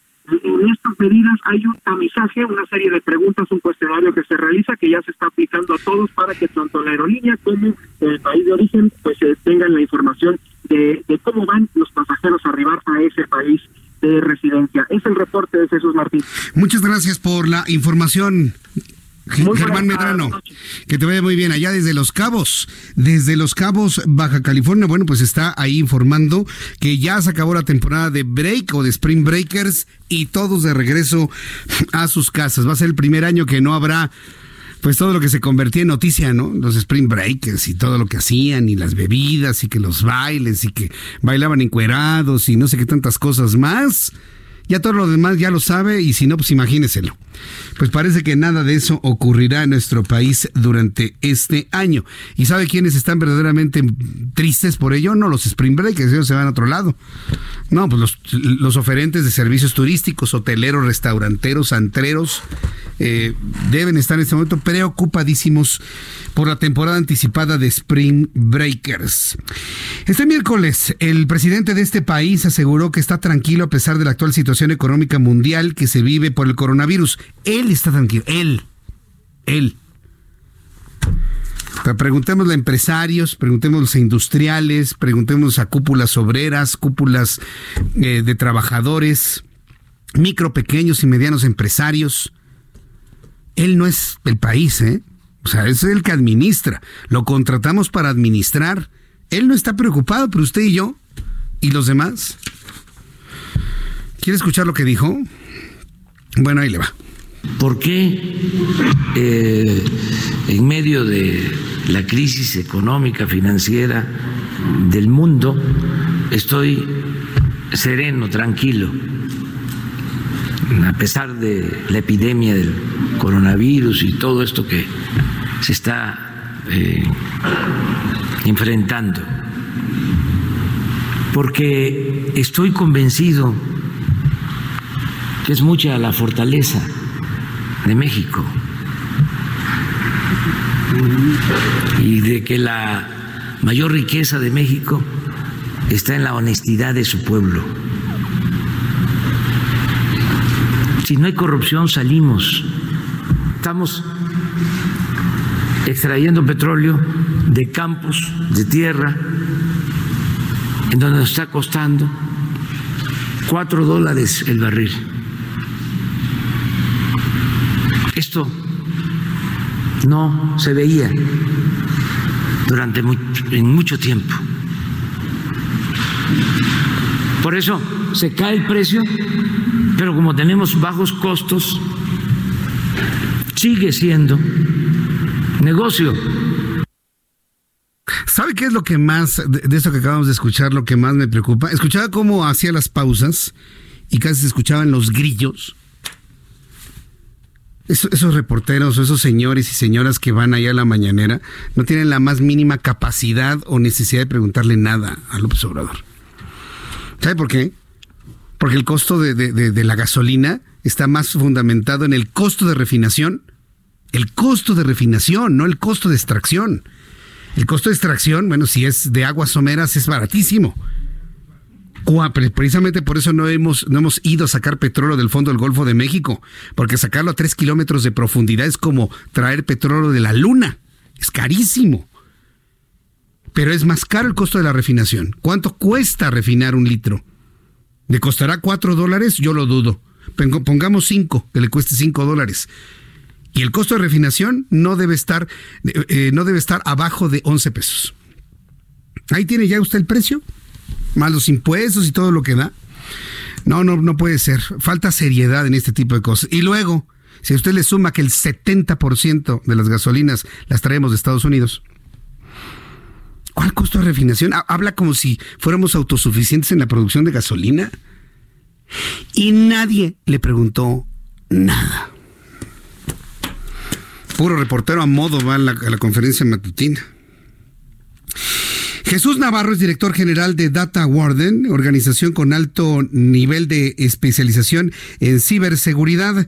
Eh, Jesús Navarro, me da mucho gusto saludarlo. Bienvenido. Muy buenas tardes. Buenas noches ya. Igualmente, muy buenas noches. ¿Cómo estás? Muchas gracias por eh, eh, tomar la llamada telefónica. Ahora con el asunto del coronavirus, muchas empresas están optando por el home office, como se le llama, llevarse el trabajo a casa. sin embargo, esto implica una serie de riesgos para las empresas, que eh, los sistemas de comunicación, de cómputo, internet en otros lugares estén contaminados, puede haber virus, se pueden transmitir a través de correos electrónicos, eh, sistemas de mensajería. ¿De, qué manera se puede mantener cierto nivel de seguridad ahora que mucha gente pues trabaja en lugares donde no se tiene una certeza de la seguridad informática? Jesús Navarro. Eh, gracias. Es correcto. Actualmente se ha vuelto ya la solución de facto el implementar el sistema de home office para los colaboradores. Y evidentemente, pues sí, el riesgo es inminente de tener un contagio, en este caso de algún virus o algún eh, informático. Y esto es debido a que estamos ampliando el perímetro de la red eh, que actualmente conocemos en el corporativo o en la oficina, que estamos extendiendo a la casa de los colaboradores. Entonces, en este tipo de circunstancias, pues las medidas de seguridad que se tienen no son las mismas eh, en casa que en corporativo o en la oficina. Entonces, eso es lo que abre una brecha para que existan vulnerabilidades o se amplíe un poquito la superficie de riesgo que tenemos ante alguna amenaza.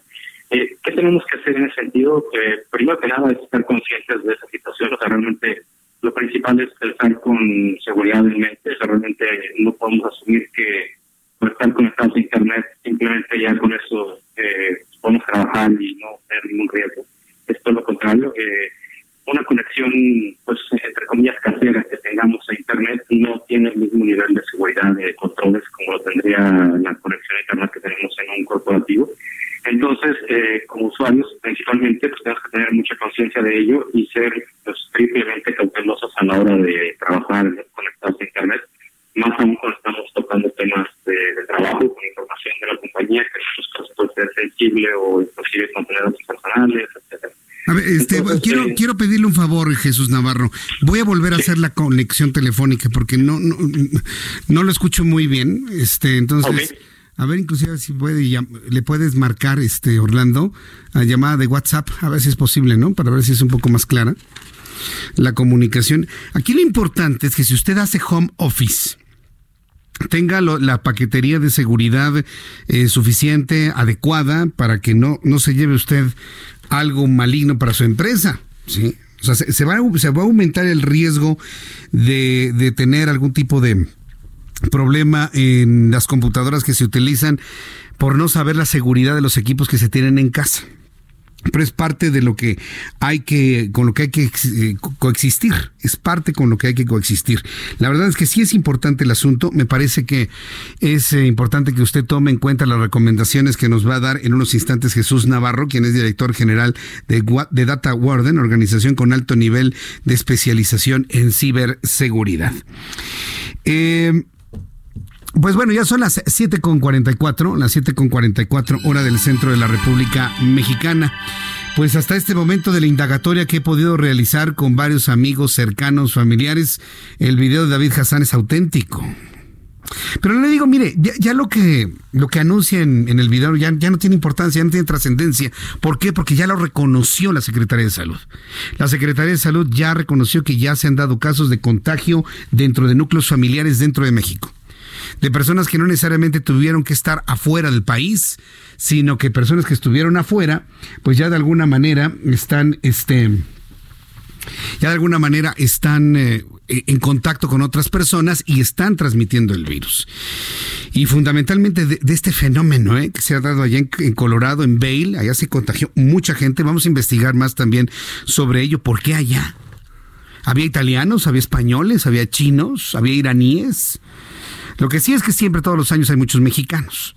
Espero que algún día usted y yo podamos ir para ver lo bonito que es ese lugar y ya poderlo platicar y compartir, por supuesto. Pero hasta donde llevo de investigación, el video es auténtico. Pero lo que denuncia y lo que comenta ahí, pues ha perdido trascendencia. ¿Por qué? Porque ya es reconocido por la Secretaría de Salud el día de hoy los contagios locales, no necesariamente por viajes, los contagios no necesariamente importados. Bien, eh, Jesús Navarro, entonces estábamos precisamente en este planteamiento de seguridad para nuestros amigos que nos escuchan y están haciendo home office. Así es. Eh, bueno, como lo comentaba previamente, pues sí, evidentemente al estar haciendo conexiones eh, caseras, entre comillas, a Internet, eh, para fines de trabajo, pues sí necesitamos tener... Sí. Normalmente cuando hacemos labores cotidianas domésticas. Y básicamente pues tenemos que estar conscientes de que estamos tratando con información sensible de la compañía, que muchas veces puede incluir inclusive, incluir inclusive datos personales. Entonces, eh, es muy importante que seamos muy, muy precavidos en el manejo de la información y sobre todo que tengamos mucha conciencia y tomemos las medidas correspondientes para salvaguardar esa información y sobre todo asegurar que nuestra comunicación sea segura, que no caiga en mal las manos la información que estamos manejando y pues finalmente pues ser muy conscientes. O sea, realmente eso por parte de los usuarios, eh, por parte de las empresas, eh, es necesario que tengan muy claro que el habilitar esquemas de teletrabajo pues sí, evidentemente es con el, el último objetivo de proveer y garantizar eh, la continuidad del negocio, o sea, continuidad de la operación, pero eso no tiene que involucrar el poner en riesgo la seguridad de la información que posee la compañía. Entonces, debe ir de la mano el implementar estos esquemas de teletrabajo con implementación de medidas de seguridad adecuadas para que la información y el manejo de la misma que se da en casa pues sea relativamente similar a lo que se tiene dentro de la red corporativa de manera tradicional pues para ello pues, medidas eh, como lo puede ser implementar eh, firewalls personales en los dispositivos de los usuarios, eh, mantener antivirus actualizados, mantener sistemas que permitan identificar de manera activa cualquier amenaza, cualquier propagación de algún eh, ransomware, alguna eh, aplicación malintencionada que pudiera afectar la, la, disponibilidad de la información. Y más ahora está muy fuerte el tema de ransomware, que es el sector de información, eh, yo creo que es un, un tema crítico que tienen que tener mucho cuidado las empresas, ya que pues, principalmente los puntos de entrada para esta, estos ataques son finalmente los equipos móviles de los usuarios. Entonces, ya que ahora vamos a estar dependiendo para el tema de home office justamente de ese tipo de dispositivos, pues hay que poner mucho foco en asegurarlos. Bien, ¿hay alguna página de internet en donde el público interesado en incrementar estas seguridades puedan entrar en contacto con ustedes, por favor? Sí, claro que sí. Eh, le doy nuestra dirección, nuestra página web es www punto data guarden es guarden con w w a r d e n punto com es dataguarden.com. Eh, ahí pueden revisar todas las alternativas que hay de conectividad segura de las que proveemos y podemos ayudarlos también con asesoría personalizada para que puedan identificar eh, cuál es la mejor solución y adecuarla a la medida de ustedes. Bien, pues eh, yo agradezco mucho estos minutos de comunicación con el auditorio del Heraldo. Muchas gracias por esta información, Jesús Navarro, y por participar y, y ayudar precisamente a la seguridad informática en, en, estos días difíciles. Gracias por este tiempo. ¿eh? Al contrario, muchas gracias. Gracias, que le vaya muy bien. Hasta luego. Eh, vamos a entrar en comunicación en estos momentos. Bueno, ahí está la recomendación para que usted lo revise. Tengo la línea telefónica, ¿lo tenemos ya? Bueno, en unos instantes voy a entrar en comunicación con el secretario de Salud de Nuevo León, Manuel de la Oca Vasos, porque el Estado de Nuevo León, por su parte, ha estado haciendo una serie de informes sobre la cantidad de casos que han encontrado confirmados de COVID-19. El secretario de Salud hace unos cuantos minutos acaba de informar que en Nuevo León hay 19 casos. El funcionario estatal anunció que del total de 116 casos en la entidad, 19 han resultado positivos, 35 se mantienen como sospechosos, 62 fueron negativos. Eh, doctor Cavazos, me da mucho gusto saludarlo. Gracias por tomar la llamada telefónica del Heraldo Media Group. Gracias por estar con nosotros. Buenas noches. A sus órdenes, muy buenas noches. A ver, entonces, ¿cuántos casos confirmados y cuántos casos sospechosos tienen en Nuevo León? Tenemos 19 casos confirmados y 35 casos sospechosos. La mayoría son pacientes que han viajado de España, Estados Unidos, y tenemos uh, un paciente eh, de Londres y uno de Francia. Nueve de España, ocho de Estados Unidos, uno de Londres, Inglaterra y uno de Francia. Tenemos uh, tres pacientes hospitalizados, uno de ellos en estado de gravedad. Eh, ahora bien, e, estos 19 casos confirmados ya están tomados en cuenta por la Secretaría de Salud para dar la contabilización de 118, como lo actualizaron hace unos cuantos minutos. Efectivamente, ya están en la plataforma de, de la Secretaría de Salud Federal. Correcto. Ahora, eh, de los casos que tienen en Nuevo León, ¿todos han sido importados o ya han detectado que empezó un contagio de manera local? No, son puros casos importados, aún no tenemos transmisión comunitaria, transmisión local, pero esperemos, eh, esperamos de un momento a otro que nos presente la transmisión comunitaria, transmisión local, según el grupo, el Comité Estatal de Salud del grupo de expertos. La Organización Mundial de la Salud y Tedros Andonaus Gravillesus ha sido muy insistente en que la forma de detener la transmisión del virus es hacer pruebas, pruebas, pruebas y más pruebas, así lo dijo. Sin embargo, desde la Federación hemos escuchado de que no es importante hacer las pruebas. En el caso de Nuevo León, de manera concreta, ¿qué está haciendo usted para detectar los casos de coronavirus? ¿Hay suficientes pruebas? ¿La gente con síntomas puede ir al sistema de salud de Nuevo León y realizarse una prueba y confirmar o descartar coronavirus? ¿Qué hay de esto en su entidad? Nuevo León es un estado líder en salud en el país, tiene la mejor esperanza de vida al nacer, la menor mortalidad infantil y tenemos grandes hospitales y recursos humanos en salud. Tenemos muchos laboratorios y todos están, los hospitales grandes implementaron la prueba que son eh, lo que nos están ayudando y coincido con su opinión que, hay que hacer, eh, pues hay que ir tras, la búsqueda del virus, hay que realizar muchos y nosotros pues no tenemos la capacidad suficiente para hacer todas esas pruebas. Los pacientes llegan, se la hacen en los hospitales y nosotros la confirmamos, pero no podemos detener, eh, dar eh, lentitud a, estos procesos porque eso eh, nos puede pasar como Italia o como España. Es por eso que hemos implementado acciones vamos adelante eh, de las acciones de prevención. Hoy implementamos en Nuevo León una cuarentena por 14 días a todas las personas que lleguen a Monterrey procedentes de viajes internacionales. Ellas deberán permanecer en su casa o en un hotel en aislamiento preventivo. Esto con el propósito de disminuir la transmisión del virus. Además, cuarentena por 14 días a todas las personas de vuelos nacionales que presenten síntomas característicos de la enfermedad COVID, como son fiebre, tos, dolor de garganta, dolor de cabeza, eh, y estos deben de permanecer en su hogar y buscar atención médica. Esto con el fin que los ciudadanos sean responsables y no contagiar a más personas. Bien, pues qué bueno saberlo en el estado de Nuevo León. Entonces, cuando la gente vaya de salud, eh, van a encontrar la prueba adecuada para poder descartar o confirmar coronavirus. Así es, también implementamos en Nuevo León el utilizar la mano no dominante de las personas en acciones cotidianas. Es decir, en lugar de utilizar la mano derecha, que la gran mayoría somos diestros, nos vamos a utilizar eh, la mano izquierda para eh, cuando vamos a abrir la perilla de la puerta, bajarle al baño, abrir la llave del lavabo, sostenerse del transporte público, porque se ha demostrado que en estudios clínicos que se han hecho, las personas se tocan la cara en una hora más de 20 veces y es una manera de llevarse el virus a la nariz, a los ojos, a la boca. Entonces hay que sumarse, sociedad, gobierno, y pues estoy definitivamente convencido que en Nuevo León vamos a tener más casos que todo el país, porque tenemos una vigilancia epidemiológica muy, muy sólida en Nuevo León. Correcto. Bueno, pues yo le quiero agradecer mucho, doctor Manuel de la Oca Vasos, secretario de Salud de Nuevo León, que nos haya tomado esta llamada telefónica. Muy atentos en toda la República Mexicana de lo que está ocurriendo y de manera particular en Nuevo León. Muchas gracias por su tiempo. Que le vaya muy bien. Gracias. Al contrario, igualmente. Hasta luego, que le vaya muy bien. 19 casos de coronavirus en Nuevo León que han sido ya considerados dentro de la contabilización nacional y que nos lleva a 118 casos. Son las 7.55, las 7 con 56, ya nos vamos, nos vamos a despedir. Bueno, me da tiempo para presentar lo de Abraham Arriola. ¿Cuánto dura lo de Abraham? Vamos, Abraham Arriola, lo que sucedió un día como hoy, pero en el mundo.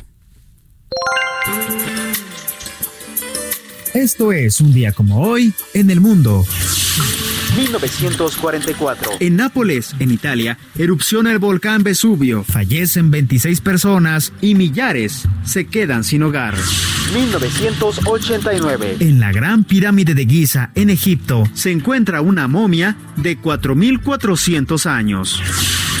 Además, hoy en El Salvador es el Día del Administrador de Empresas y hoy en Argentina es el Día del Trabajador de las Telecomunicaciones. Esto es un día como hoy en el mundo. Gracias Abraham Marriola y cierro nuestro programa del día de hoy con una noticia buena. ¿Quiere usted escucharla? O bueno, esperanzadora, ya le había informado que ya se logró una vacuna eficiente de buena calidad en China. Ahí le va la otra noticia. Las autoridades sanitarias de China han comunicado que este miércoles, ya al cierre del miércoles, han sido el primer día sin ningún caso nuevo de coronavirus en la provincia de Hubei, donde se encuentra Wuhan, el epicentro de la enfermedad, informan los medios locales. El brote se originó el pasado mes de diciembre en un mercado de mariscos de dicha localidad. Diciembre, enero, febrero, marzo, tres meses está durando la crisis si tomamos medidas como los chinos. Entonces esto ya nos da una idea de cuánto tiempo va a pasar para que termine esta, esta crisis por coronavirus. Por lo menos los chinos lo lograron en tres meses. Ya no encontraron ningún caso el día de hoy, probablemente mañana uno, dos o tres, pero ya sucedió el primer día donde no se registraron nuevos casos de contagio. Esta es una noticia que da esperanza, ¿no? Bueno, pues con esa nos despedimos el día de hoy. Le invito para que mañana, 2 de la tarde, Heraldo Televisión, 6 de la tarde, Heraldo Radio, nos acompañe. Saludos a nuestros amigos en el interior de la República. A continuación, sus programas noticiosos locales. Yo los espero mañana. Soy Jesús Martín Mendoza por su atención. Gracias. Que tenga usted muy buenas noches. Esto fue Las Noticias de la Tarde con Jesús Martín Mendoza. Hey, it's Paige DeSorbo from Giggly Squad. High quality fashion without the price tag. Say hello to Quince. I'm snagging high-end essentials like cozy cashmere sweaters, sleek leather jackets, fine jewelry, and so much more. With Quince being 50 to 80% less than similar brands. And they partner with factories that prioritize safe, ethical, and responsible manufacturing. I love that. Luxury quality within reach. Go to quince.com slash style to get free shipping and 365 day returns on your next order. Quince.com slash style.